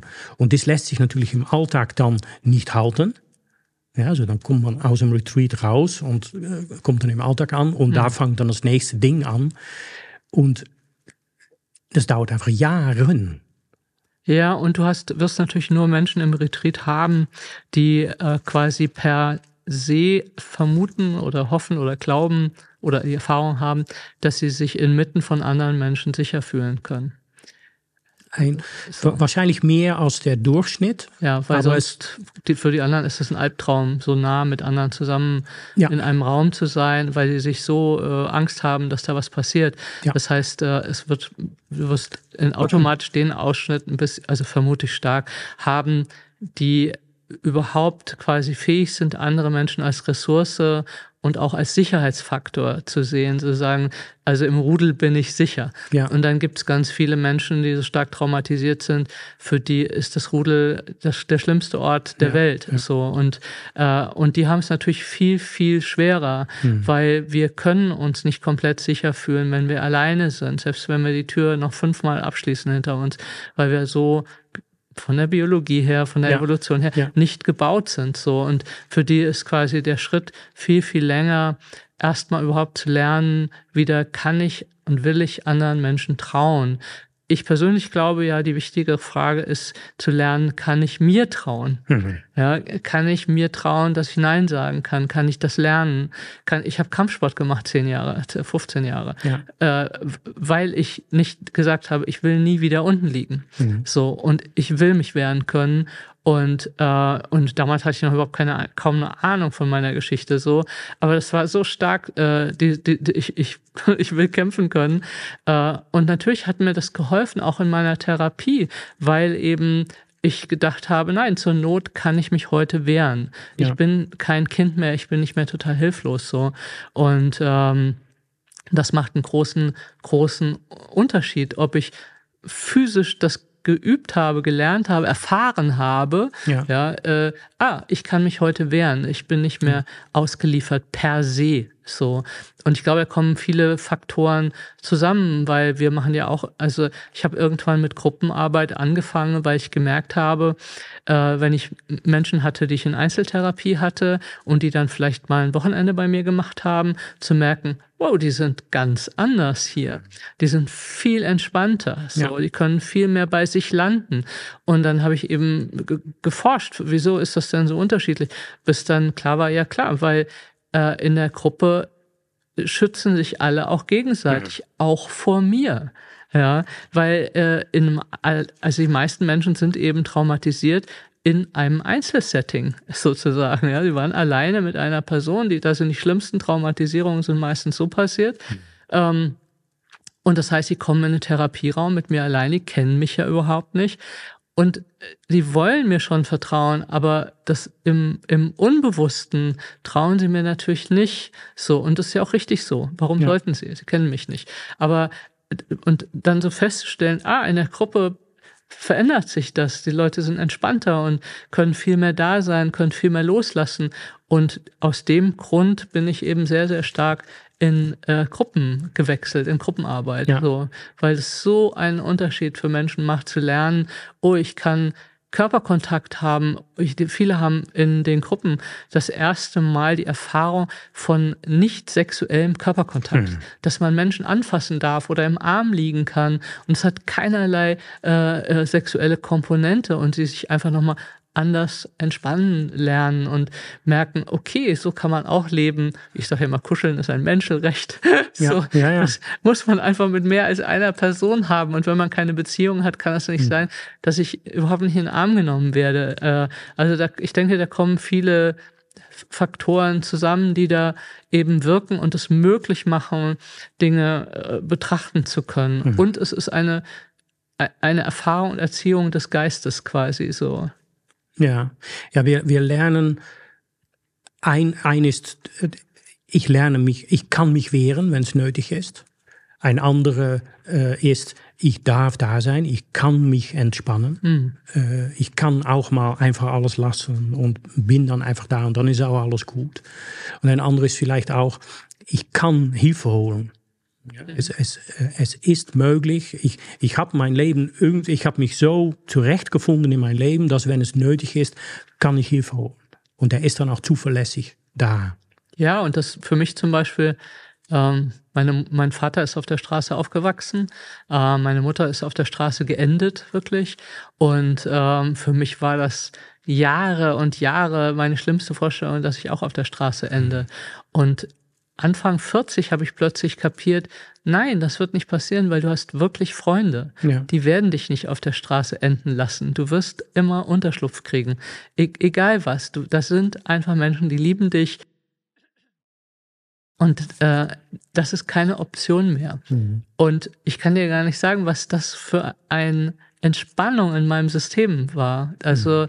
da, da kommen mir fast heute noch die Tränen, wenn ich daran denke, weil es so, ja, ich das wirklich anzukommen. Nein, ich bin nicht mehr alleine. Ich, ich, ich kann auch mal einen Fehler machen und ich werde nicht auf der Straße enden, so. Und ich glaube, das macht so, so einen Unterschied, wenn wir eben merken plötzlich, wir sind nicht mehr alleine. Und es ist einfach auch was, was wir tun müssen. Ist, Freunde klopfen nicht an der Tür, äh, es mhm. ist, sondern äh, viele fragen auch, ja, wie, wieso ist das hier in der Gruppe so toll und warum geht es im Alltag nicht so? Und ich sage, ja, du musst das bauen. Die meisten sagen halt, ich suche Leute, die so sind wie, wie, wie hier. Sage, nein, du musst so sein wie die Leute hier. Und dann musst du geben. Ja, ja, und die Leute hier bestehen aus Leuten so wie du. Ja? Genau, die bestehen es, so, die, man, manchen würdest du auf der Straße nicht mal Hallo sagen hier. Die lernst ja. du hier kennen und ja. lernst kennen, findest sie liebenswert so. Aber der, der Punkt ist, dass wir alle was haben wollen, weil wir alle so bedürftig sind und vergessen, dass wir Leute mögen, von denen wir was bekommen. ja. So. Und deswegen ist der Punkt, was, wozu habe ich Lust zu geben? Also nicht mich auszubeuten, darum geht es wirklich nicht, sondern wo habe ich Lust, dich zu unterstützen mhm. ähm, und für dich da zu sein und, und mir ein Netz aufzubauen quasi von Menschen, die dasselbe auch für mich tun, die mich sehen halt, wo ich mich gesehen fühle. Und das ist einfach überhaupt nicht leicht und äh, es dauert Zeit und ich bin, ich fühle mich absolut gesegnet mit meiner Wahlfamilie und ich tue eine Menge dafür. Ja. Ja, ja, du, du landest auch nicht auf die, du kannst auch nicht auf die Straße landen, weil du ähm, so ein Netz aufgebaut hast. Und, und auch weil, weil, du gelernt hast, dich anders zu benehmen. Na, weil jemand, der auf der Straße landet, landet auch auf die Straße, weil auch wenn man ein ganz schlechtes Netz hat, weil man sich innerhalb von seinem Netz irgendwie unmöglich macht. Richtig. Weil ein Couch gibt, Couch gibt es am Anfang erstmal überall.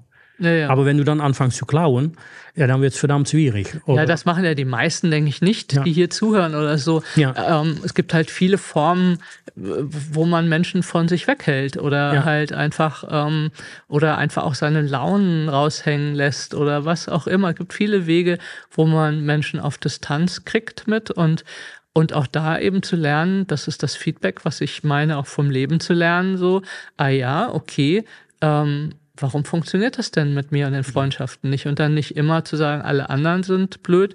Und ja, es gibt viele Menschen, die sind nicht so angenehm. Und was ist denn mit mir, wenn ich in den Spiegel gucke? Ja. Möchte ich denn mit mir befreundet sein? ja, so, das, das war eine Frage, die ich oft im, im Bindungswochenende, wie ist das denn mit dir eine Beziehung zu haben? Schreib mal auf. Mhm. So, was kriegt man von dir, was kriegt man nicht? Ist es nett? Würdest du mit dir in Beziehung sein wollen? Was würdest du mögen, was nicht? Ja. Und dann sind manche wirklich so, oh, da habe ich nie drüber nachgedacht. Ich weiß, was ich von dem anderen alles will, aber äh, wie das mit mir ist, habe ich noch nie so richtig drüber nachgedacht, wie, wie optimal ja. ich so bin. Und wie kommst du dann in die Seminaren von diese Textebene von ich lerne anders nachzudenken, ich lerne Sachen anders zu verstehen. Äh, das ist alles schön, aber wie kommst du dann eine Etage tiefer in das Fühlen? Ähm, durch letztlich zum Beispiel einfach durch Übungen. Also jetzt mal ganz banal. Hm, viele von uns äh, geben lieber, als wir was annehmen. Mhm. So, äh, das heißt, wir haben mal gelernt, durch Geben zu bekommen. Aber äh, so verhungert man natürlich auch irgendwann. Und ganz banal jetzt, äh, das ist die Übung, die mir gerade einfällt. Du stehst voreinander und ich nehme symbolhaft was so und guck dich an und sag, guck mal, ich habe was für dich. Mhm. Und jetzt beobachtest du, was bei dir passiert. Mhm wird es dann zu bei dir? Kriegst du Stress? Fängst, hast du die Idee, lieber wegzulaufen? Wie ist das, wenn ich dich überhaupt angucke? Ist dir das schon eigentlich zu viel und zu intim und zu nah? Und wie ist das, wenn ich dann meine Hand ausstrecke und dir das gebe? Mhm. Und wirklich im Körper zu spüren, welche Muster springen jetzt an? Weil wir haben alle immer die hehre Idee, oh, ich würde gern ganz viel mehr bekommen, ich krieg viel zu wenig und so. Aber wenn wir dann da stehen, fühlen wir auf einmal, unser ganzer Körper macht dicht. Eigentlich wollen wir abhauen. Mhm. Das ist uns viel zu viel. Oder wir haben eigentlich schon auf einen Spruch auf den Lippen von lass mal stecken oder was auch immer. Und das ist die Realität. Da haben wir sie wieder, die Wunschidee, wie ich bin, und die Realität, die wirklich im Körper zu spüren. Und wie lernen Menschen dann spüren?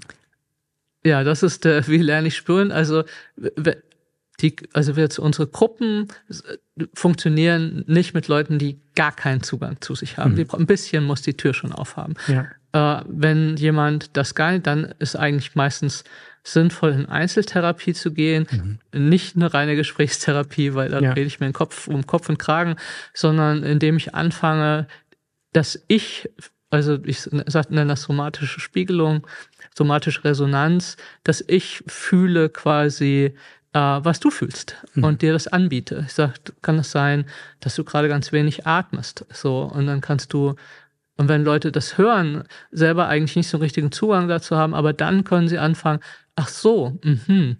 Oder äh, kann es sein, dass du total gespannt bist in den Schultern oder was auch immer mhm. ich auch wahrnehme. Manchmal fühle ich auch, dass jemand total verkrampft im Bauch ist und so, kann es sein, dass du eigentlich Bauchschmerzen hast? Mhm. Ja, so, okay. Und so wie beim Kind, das ist das, wie wir, wir lernen über Spiegelung als mhm. Kinder, mhm. wer wir sind, wir lernen, äh, wie wir wirken, wir lernen, welche Gefühle wir haben, weil unsere Eltern sagen, bist du jetzt wütend? Mhm. Ja, und gen genau das mache ich dann auch mit Klienten. Ich, okay. ich biete ihnen was an. Kann es das sein, dass du eigentlich gerade total wütend bist? Mhm. So. Und dann gucken manche und sagen, ja, das hätte ich, habe ich aber gar nicht gemerkt. Mhm. So, oder auch traurig. Manche sitzen da und du siehst schon, und die spüren das gar nicht, weil sie es gar nicht verorten und fühlen im Körper können, geschweige denn Worte dafür haben. Und das heißt, wir fangen an diesem Punkt an, spiegeln, anbieten, spiegeln, anbieten, spiegeln, anbieten und dann äh, okay. in der Zeit langsam, langsam, dass du quasi das äh, wieder lernst. Das ja. ist eine Fähigkeit. Ja, ich höre immer wieder von äh, Retreat-Teilnehmern, dass Menschen dann, weil, weil, das Fundament bei uns ist spüren. Mhm. Also du, du, es geht nicht um Atemkonzentration, sondern mhm. es geht darum, dass du deinen Atem fühlst. Mhm. Und es geht nicht um diesen Atmung, sondern der Atmung ist der Zugang, um deinen Körper zu spüren. Ja? Und erst wenn du deinen Körper spürst, so, erstmal nur die grobe Ebene von, da bewegt was im Bauch und Brust und da stroomt mhm. was und das Herz schlägt und das Blut und die Verdauung und so. Erst wenn du deinen Körper spürst, kann, kriegst du Zugang zu die Gefühle von, was ist das eigentlich? Hm. Was passiert da eigentlich? Und dann spürst du Wärme oder Stromen oder Strahlen oder Enge oder Druck hm. oder Kribbeln und so weiter. Und da gibt es besonders unter die Männer ähm, ein Teil von die äh, Menschen, die einfach sitzen, ah, ah, ich spüre einfach nichts. Hm. Ja. Und das das kann aber nicht stimmen, weil wenn man nichts spüren würde, dann kann man sich nicht so fließend bewegen, als wir tun. Ja gut, das ist eine Ebene des Spürens, das ist sozusagen ja propriozeptives Spüren, wenn ich mich ja. bewege. Ja. Mm, und ist ja ein, Auto, ein Automatismus quasi, den ich genau. ja kaum bewusst mitgehe. Aber die spüren nichts und das Wichtige ist halt, das zu kapieren, ich spüre nichts, weil ich mal so viel gespürt habe, dass ich nicht mehr ausgehalten habe, und ja. zwar Negatives. Und dann denken die meisten, und das äh, leider die Selbsthilfeindustrie nährt das auch immer so ein bisschen, ah ja, dann lerne ich wieder spüren und dann wird alles gut. Ja. Nein, das erste, was ich spüren werde, ist der ganze Mist. Dann ist das, was, ja. wo, wo es, dass es wehtut. So, ja. manche sagen, äh, plötzlich kriege ich Schulterschmerzen oder das habe ich nie gespürt ja, es war schon immer da, die Spannung, aber du hast ja. halt nicht, hast sie sozusagen abgespalten und nicht gespürt. Ähm, das heißt, leider, leider wird es meistens erstmal unangenehmer, bevor es schöner wird. Ja, und so. da merke ich nicht immer. Also es, Menschen spüren sich nicht. Äh, eine Möglichkeit ist, weil äh, die Gefühle so unangenehm waren, dass man es verdrängt hat. Äh, aber sicher bei den Männern sehe ich, da sind auch vielen, die sind so verrannt in die Identifizierung mit der Denker, die sind so eigentlich nur noch zu Hause in ich und mein und mein Zukunft und meine Pläne, dass der Körper einfach verschwunden ist. Der hm. muss einfach funktionieren. Genau, Funktionalität, das ist das, wo unser Körper heutzutage hin verortet wird. Ja, und, und, und das aussehen muss er. Und da, ja, ja, das genau. Ja. Ja, wir legen uns schon was auf da. ähm, aber man kann also der Körper nicht spüren, ähm, obwohl da gar nichts war, äh, wofür, wofür du flüchtest oder was du verdrängst. Das glaube ich nicht. Okay. Das ist interessant. Das, da, da, haben wir dann ein Forschungsfeld. Ja, das glaube ich nicht, weil ich glaube, dass wenn du Kinder anschaust, dann sind die ja in ihrem Körper erstmal. Aber es gibt zum Beispiel ja schon Babys, wenn die traumatisiert sind, die nimmst du hoch und dann werden die ganz steif, ja, weil die schon so viel Stress haben im Körper. Ja. Und das zieht sich dann ja weiter durch. Das heißt, die schalten, weil, weil wir über den Körper fühlen, weil ja, ähm, also das Erste, was wir kontrollieren können, ist Atem und Augen. So, also was heißt kontrollieren, sondern versuchen festzumachen, mhm. dass das nicht reinkommt, die ganze, ja. ganze Negativität oder wir werden abgelehnt als Baby oder äh, du guckst mich böse an, du magst mich eigentlich nicht haben. Es geht ja alles durch die Augen rein und dann gibt es Kinder, die verkrampfen die Augen so doll, dass sie eigentlich mit zwei Jahren schon eine Brille haben. So, also ja. äh, und das andere ist, dass ich meinen Atem runterfahre, eigentlich mich fast tot mache, damit ich eben, weil der Atem uns ja verbindet mit dem ganzen Körper und über die Diaphragmen, über die querliegenden Muskeln, halten wir Emotionen im Schach. Das machen wir gehen, wenn wir in den Aufzug gehen, einfach mal beobachten. Die meisten fangen an, die Luft anzuhalten und äh, nach oben zu gucken, weil es eigentlich zu nah ist mit anderen Menschen. Und oder ich mir ist zum Weinen, ich will das aber hier nicht tun, äh, dann höre ich auf zu atmen. Mhm. So, so regulieren wir halt Emotionen und das von ganz, ganz Anfang an. Wenn wir das aber sehr stark machen, verlieren wir den Kontakt zu unserem Körper. Wir mhm. können ihn nicht mehr fühlen. Ich glaube nicht, dass jemand, der lebendig in seinem Körper ist, überhaupt auch in den Kopf geht. Also dass in meiner Welt sind Menschen, die sehr, sehr verkopft sind, sind meistens tatsächlich äh, sehr früh traumatisierte Menschen. Die werden sehr kopfig, das ist die Überlebensstrategie schlechthin, äh, überdenken, die Sachen zu lösen. Und die stoßen halt meistens später äh, an die erste Wand in der ersten Beziehung, weil man die eben durch Denken so schlecht gelöst kriegt. Mhm. Und die sind meistens kaum erreichbar emotional und äh, wenn sie wenn sie das anfangen zu fühlen und nicht nur sagen, die anderen sind doof und äh, haben es einfach nicht kapiert, dann werden sie irgendwann in Therapie gehen oder irgendwelche hm. Möglichkeiten suchen. Und dann stellen sie fest, ich fühle mich eigentlich gar nicht. Ich mache alles über den Kopf. Also ja. ich reguliere alles, alles über den Kopf. Ja. Und da unten liegt meistens ganz, ganz viel Angst vor Abhängigkeit, vor den eigenen Bedürfnissen, äh, äh, aber auch äh, vor Hilflosigkeit. So und Hilflosigkeit ist einfach bei vielen stark autonomen Menschen eines der abgewehrtesten Gefühle überhaupt. Und es kostet viel, viel Kraft und wirklich Mut, echten Mut, dahin zu gehen und zu merken, hey, ich bin immer noch an manchen Stellen hilflos, weil wir als Menschen das einfach nur mal auch sind.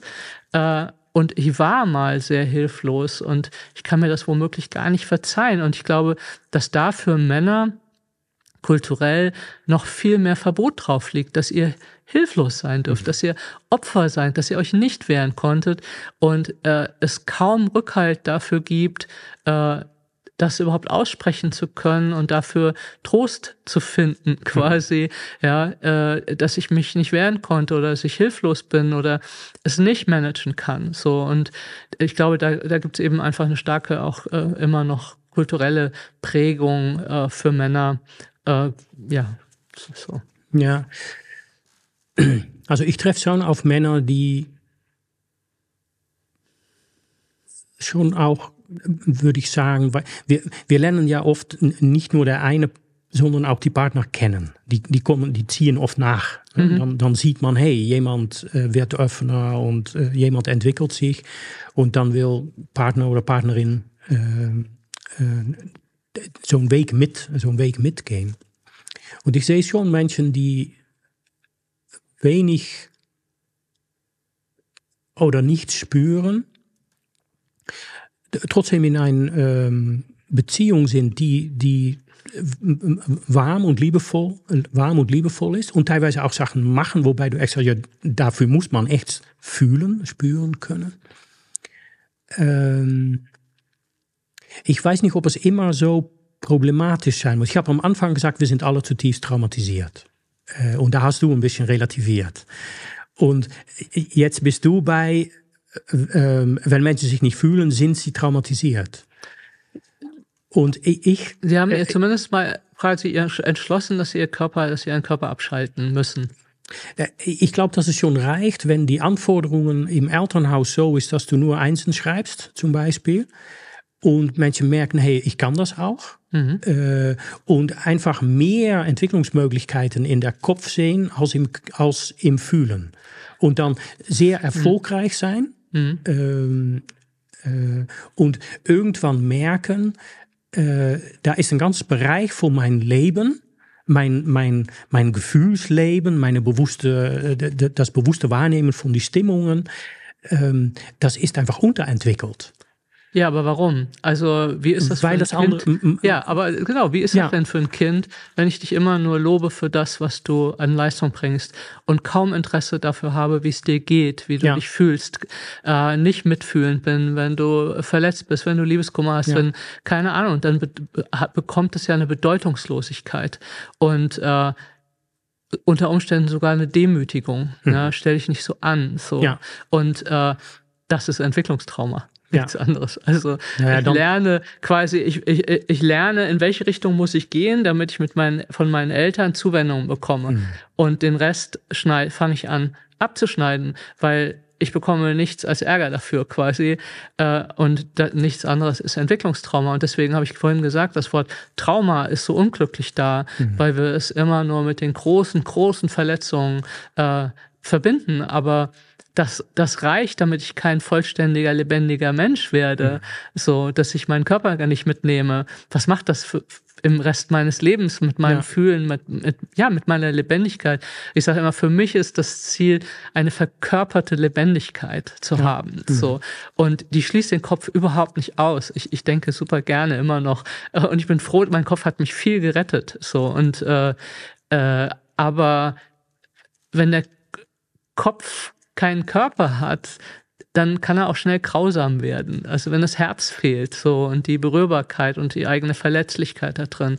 Und ähm, ja, deswegen glaube ich, dass das, was du beschreibst, das ist Entwicklungstrauma. Ja. Und das eben zutiefst traumatisiert ist, eben deswegen relativiere ich das, es ist sozusagen so eine Normaltraumatisierung. Ja. so. Naja, der dann sehr, sehr gängig ist. Ne? Also, genau. Aber ich sehe das auch, wenn ich sehe, wie Erwachsene mit den Kindern umgehen. Ähm, auch Menschen, die, sag mal, relativ entwickelt sind. Äh, da ist schon sehr sichtbar, was da alles fehlt. Oft. Ja, genau. Ne? Und wie, wie, viel Mangel, wie viel Mangel da ist. Und wir müssen irgendwie alle zurechtkommen mit einer suboptimalen Startposition in dieses, äh, in dieses Leben. Die, ähm, was siehst du als äh, Therapeutin für Risiken in der Meditation? Also Menschen in der Meditation gehen und da in Sackgassen landen oder in Schwierigkeiten kommen? Also das meiste ist wirklich, dass äh, Menschen dissoziieren dabei, dass mhm. sie ihren Körper wegtun. Also dass sie sagen, äh, oder so ein Spiritual Bypassing sozusagen, wie man sagt, also ich möchte zum Geist und da ist alles Schöne, die er auf, alles auf der Erde ist äh, mit Schmerz behaftet und will ich eigentlich mich gar nicht mit auseinandersetzen. Ähm, ich, ich glaube, dass wirklich ähm, Menschen, die erwacht sind oder da diesen Weg gegangen sind, zutiefst verkörpert sind erstmal, mhm. bevor äh, das, das auch ich, ich habe keine Ahnung, aber das ist mein, das ist mal sozusagen meine Vorstellung äh, oder das bisschen, was ich fühlen kann, ist, dass ein, äh, wenn wir im Kopf quasi aufwachen und alles meinen zu verstehen, aber unser Herz überhaupt nicht aufgewacht ist und wir eben nicht lebendig sind im Körper, dann, ähm, dann wird das gruselig. Also so, dann, dann fühle ich nicht mehr, wo du stehst, weil ich dir immer sage, ja, so ist es aber richtig und so geht's und habe keine Ahnung, wo du bist und wie sich das wirklich anfühlt, da zu sein. Und deswegen mh, glaube ich, ist das die größte Schwierigkeit, weshalb Menschen, die traumatisiert sind, zum Teil nicht meditieren können, mhm. weil sie sofort eigentlich in dem Moment, wo sie sich fühlen und ihren Körper fühlen, das gar nicht aushalten und dann weggehen.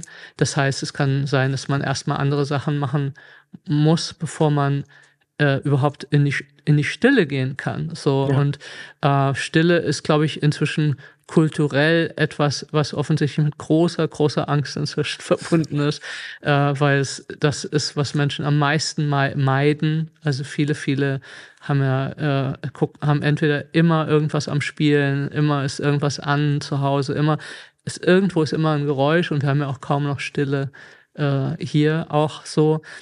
Und allein äh, das ist heutzutage eine riesen Herausforderung, in, also still zu sein und mhm.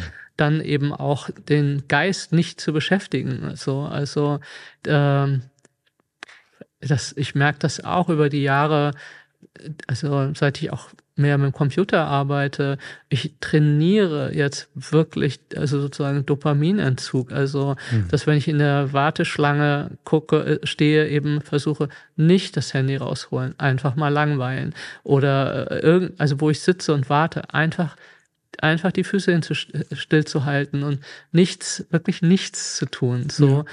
Und äh, eben auch wieder mehr zu lesen und äh, diese einfach diese Ruhe wieder mehr reinzubringen. So und das, äh, weil wenn wir nicht aufpassen, dann sind wir irgendwann wirklich wie dressierte Mäuse, äh, ja, was bei jedem Ping einfach hochspringt und auch ständigen Ping braucht, ja. um überhaupt noch, äh, äh, ja, gestern, wer hat mir das denn gestern erzählt? Ach so, eine Freundin hat mir das gestern erzählt, dass sie ein 13-jähriges Mädchen, was immer das Handy abgeben muss, wutschnaubend, ähm, immer ein paar Stunden und gefragt, wie ist das denn dann, wenn das Handy weg ist?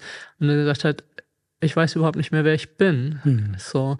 Und, und ich glaube, da können wir alle äh, uns mit Meditation oder Therapie, ist völlig egal, einfach mal beobachten, was passiert denn, wenn ich mal ein paar Stunden nur auf der Couch sitze und Himmel gucke.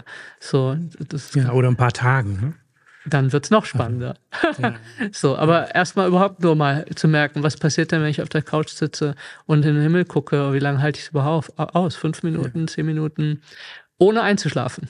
Wichtig, ohne einzuschlafen erstmal, sondern es ist okay, wenn man das da macht, aber erstmal überhaupt zu beobachten, kommt dann der Drang, einfach zu schlafen, mhm. damit man da nicht mehr mit, damit ist, dann ist man halt auch raus. So ist, dann, ähm, ja, aber das sind so, glaube ich, Dinge, die wir im Alltag auch tun können äh, und üben können. Aber da, glaube ich, ist das Problem mit Trauma und Meditation, dass eben diese Angst und auch das, was dann eben hochkommen kann und die, diese Konditionierung von, ich habe Angst vor Überwältigung und dann bin ich eigentlich schon weg. Mhm. Also ich bin ist noch gar nicht, vielleicht noch gar nicht da, sondern ich, ich gehe schon mal prophylaktisch äh, ja. weg.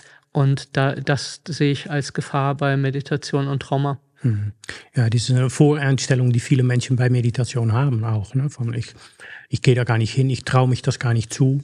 Äh, was da dann passieren oder kommen könnte, das, das will ich gar nicht haben. Äh, und das selektiert dann schon mal aus, wer meditiert. Und was du beschreibst, ist, glaube ich, eh, wenn man meditiert, um besondere Geisteszustände zu erlangen. Ähm, wenn in, in Vipassana ist ja das, das Fundament von der Meditation, wenigstens so wie wir es machen, ist, dass du deinen Körper spürst. Also du, du, du, du nimmst Urlaub aus deinem Alltag, um in deinen Körper jetzt anzukommen.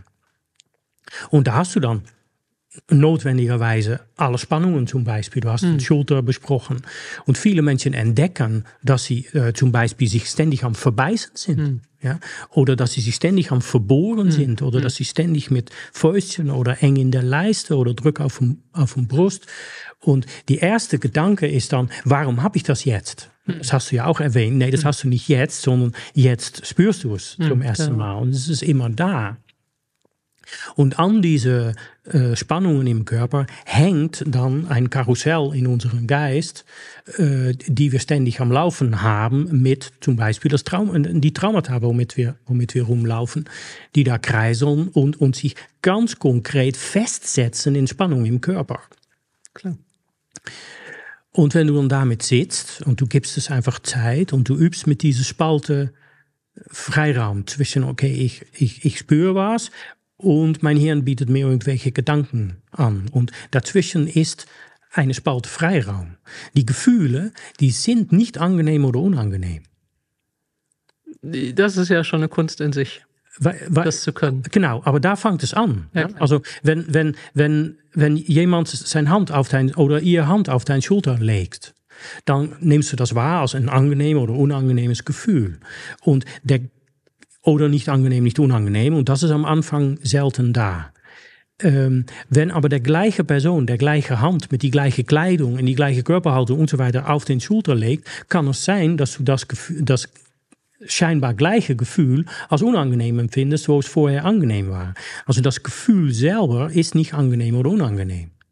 Sondern das ist etwas, was dazukommt. Mhm. Und zwischen das Gefühl und angenehm, unangenehm gibt es einen Spalt Freiraum.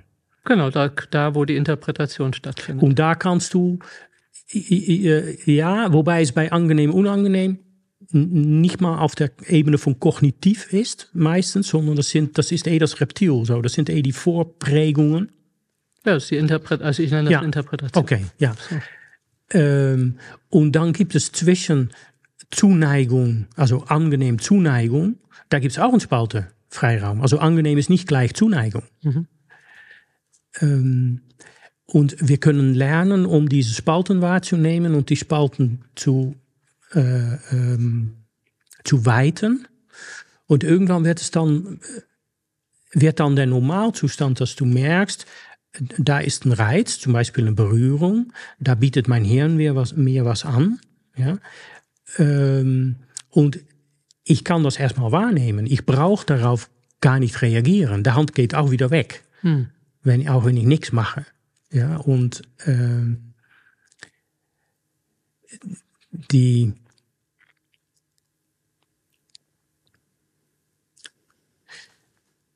wenn, wenn wir das eine Weile üben, wenn, wenn wir vertraut werden mit, diese, mit, mit, mit diesem Vorgang, dann entsteht sowas wie Urlaub. Ja, dass, wir, dass wir der Zustand Urlaub, dass wir die kennen. Ein Ding, was ich lerne, ist, es ist eine Seltenheit, dass ich jemand treffe, ähm, der nicht schon Jahre unterwegs ist, ist es eine Seltenheit, dass Menschen Urlaub machen können. Okay. Das kann fast niemand. Mhm. Also wir können schon buchen, dass wir irgendwo hingehen und uns dann da bespaßen lassen oder irgendwas erleben, aber einfach nur da sein. Mhm. Das ist eine Seltenheit, dass jemand das kann. Mhm. Und meine Erfahrung ist aber, wir können das, und da wird die, finde ich die Austausch mit dir auch sehr interessant, wir können das alle lernen, aber das alle müssen wir ein kleines bisschen eingrenzen. Wir Weil können das alle lernen, ist nur mehr oder minder schwierig. Also genau, für manche, für, für manch einer so. äh, äh kommt da mehr als nur, ja, du lernst einfach dich hinzusetzen. Ja, genau. Also ich glaube, also ich meine, ich bin sowieso ein Fan davon, den Keller aufzuräumen, den eigenen. Ja. Also weil wir, also viele Leute sagen, ich weiß gar nichts über meine Kindheit und dann macht ihr auch nichts mit mir. Ähm, das ist so die größte Fehlannahme, ja, weil je weniger ich weiß, was mit mir los ist, desto mehr steuert es mich, kann man so rum, kann man das eher sagen. Aber ähm, und es die Kosten sind unterschiedlich hoch, hm. um den Keller entrümpeln zu lassen. Manche brauchen eine ganze Firma und bei manchen dauert äh, ist eine Person, die da ein bisschen aufräumt. So, ja. ähm, insofern es ist einfach ein Weg und ich glaube, das Wichtigste ist, das Leben halt so anzunehmen, wie das Leben halt für mich ist. Also das sind die Karten, die ich bekommen habe. Ich kann mich dagegen wehren, 50 Jahre, dass ich die bekommen habe. Oder ich sage, okay, was mache ich damit, so gut es geht? Und es gibt Sachen, denke ich, da werde ich wahrscheinlich nie so entspannt sein wie jemand, der eine tolle Kindheit hatte. Aber ich akzeptiere es inzwischen. Also es ist einfach, wie es ist. Und dadurch fällt es mir oft auch gar nicht mehr auf. Also ich erwarte nicht von mir, äh, dass ich immer super autonom entspannt bin und mich immer selber regulieren kann. So, ich weiß, ich brauche ab und zu jemanden, der mich an die Hand nimmt oder meinen Arm nimmt. Und das finde ich aber vollkommen in Ordnung und menschlich und kann damit gut sein, dass ich auch Menschen brauche. So, weil ich diesen Autonomieanspruch, der in unserer Gesellschaft ist, auch ziemlich krank finde, weil er für uns gar nicht stimmig ist als soziale Wesen. So.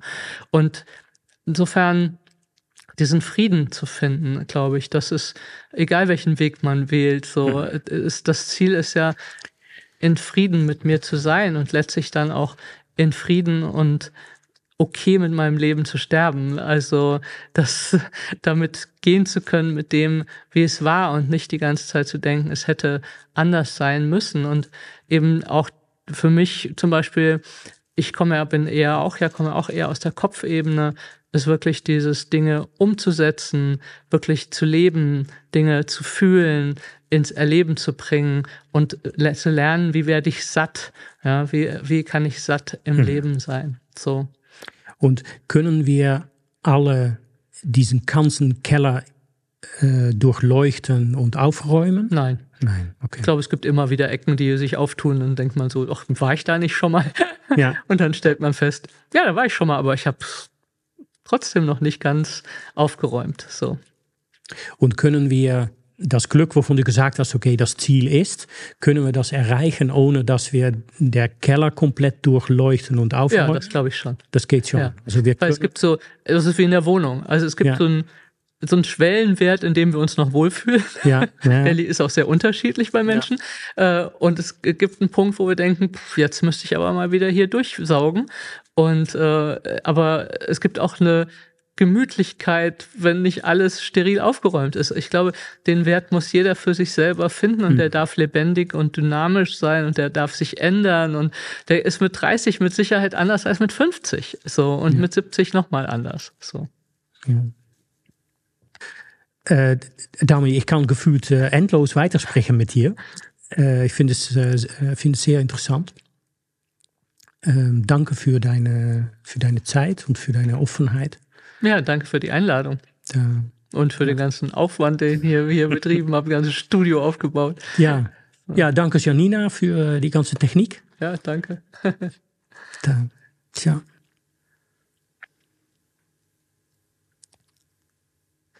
Ja, dann geht's im Alltag. Ja, das ist der wichtige Teil. Da muss alles passieren. ja, da muss alles passieren, genau. Ja, und äh, wirklich hab Gnade mit dir und Geduld und äh, wirklich lerne Mitgefühl und wirklich gib dir Zeit. Das ist echt ein, ein, ein Spiel, was auf Zeit gespielt wird. Das Leben. Ich finde es sehr schön, um festzustellen, dass wir, also ich habe das Gefühl, dass wir das Gleiche machen. Hm. Äh, vielleicht für andere Menschen teilweise. Äh, weil ich, ich sehe schon, dass ähm,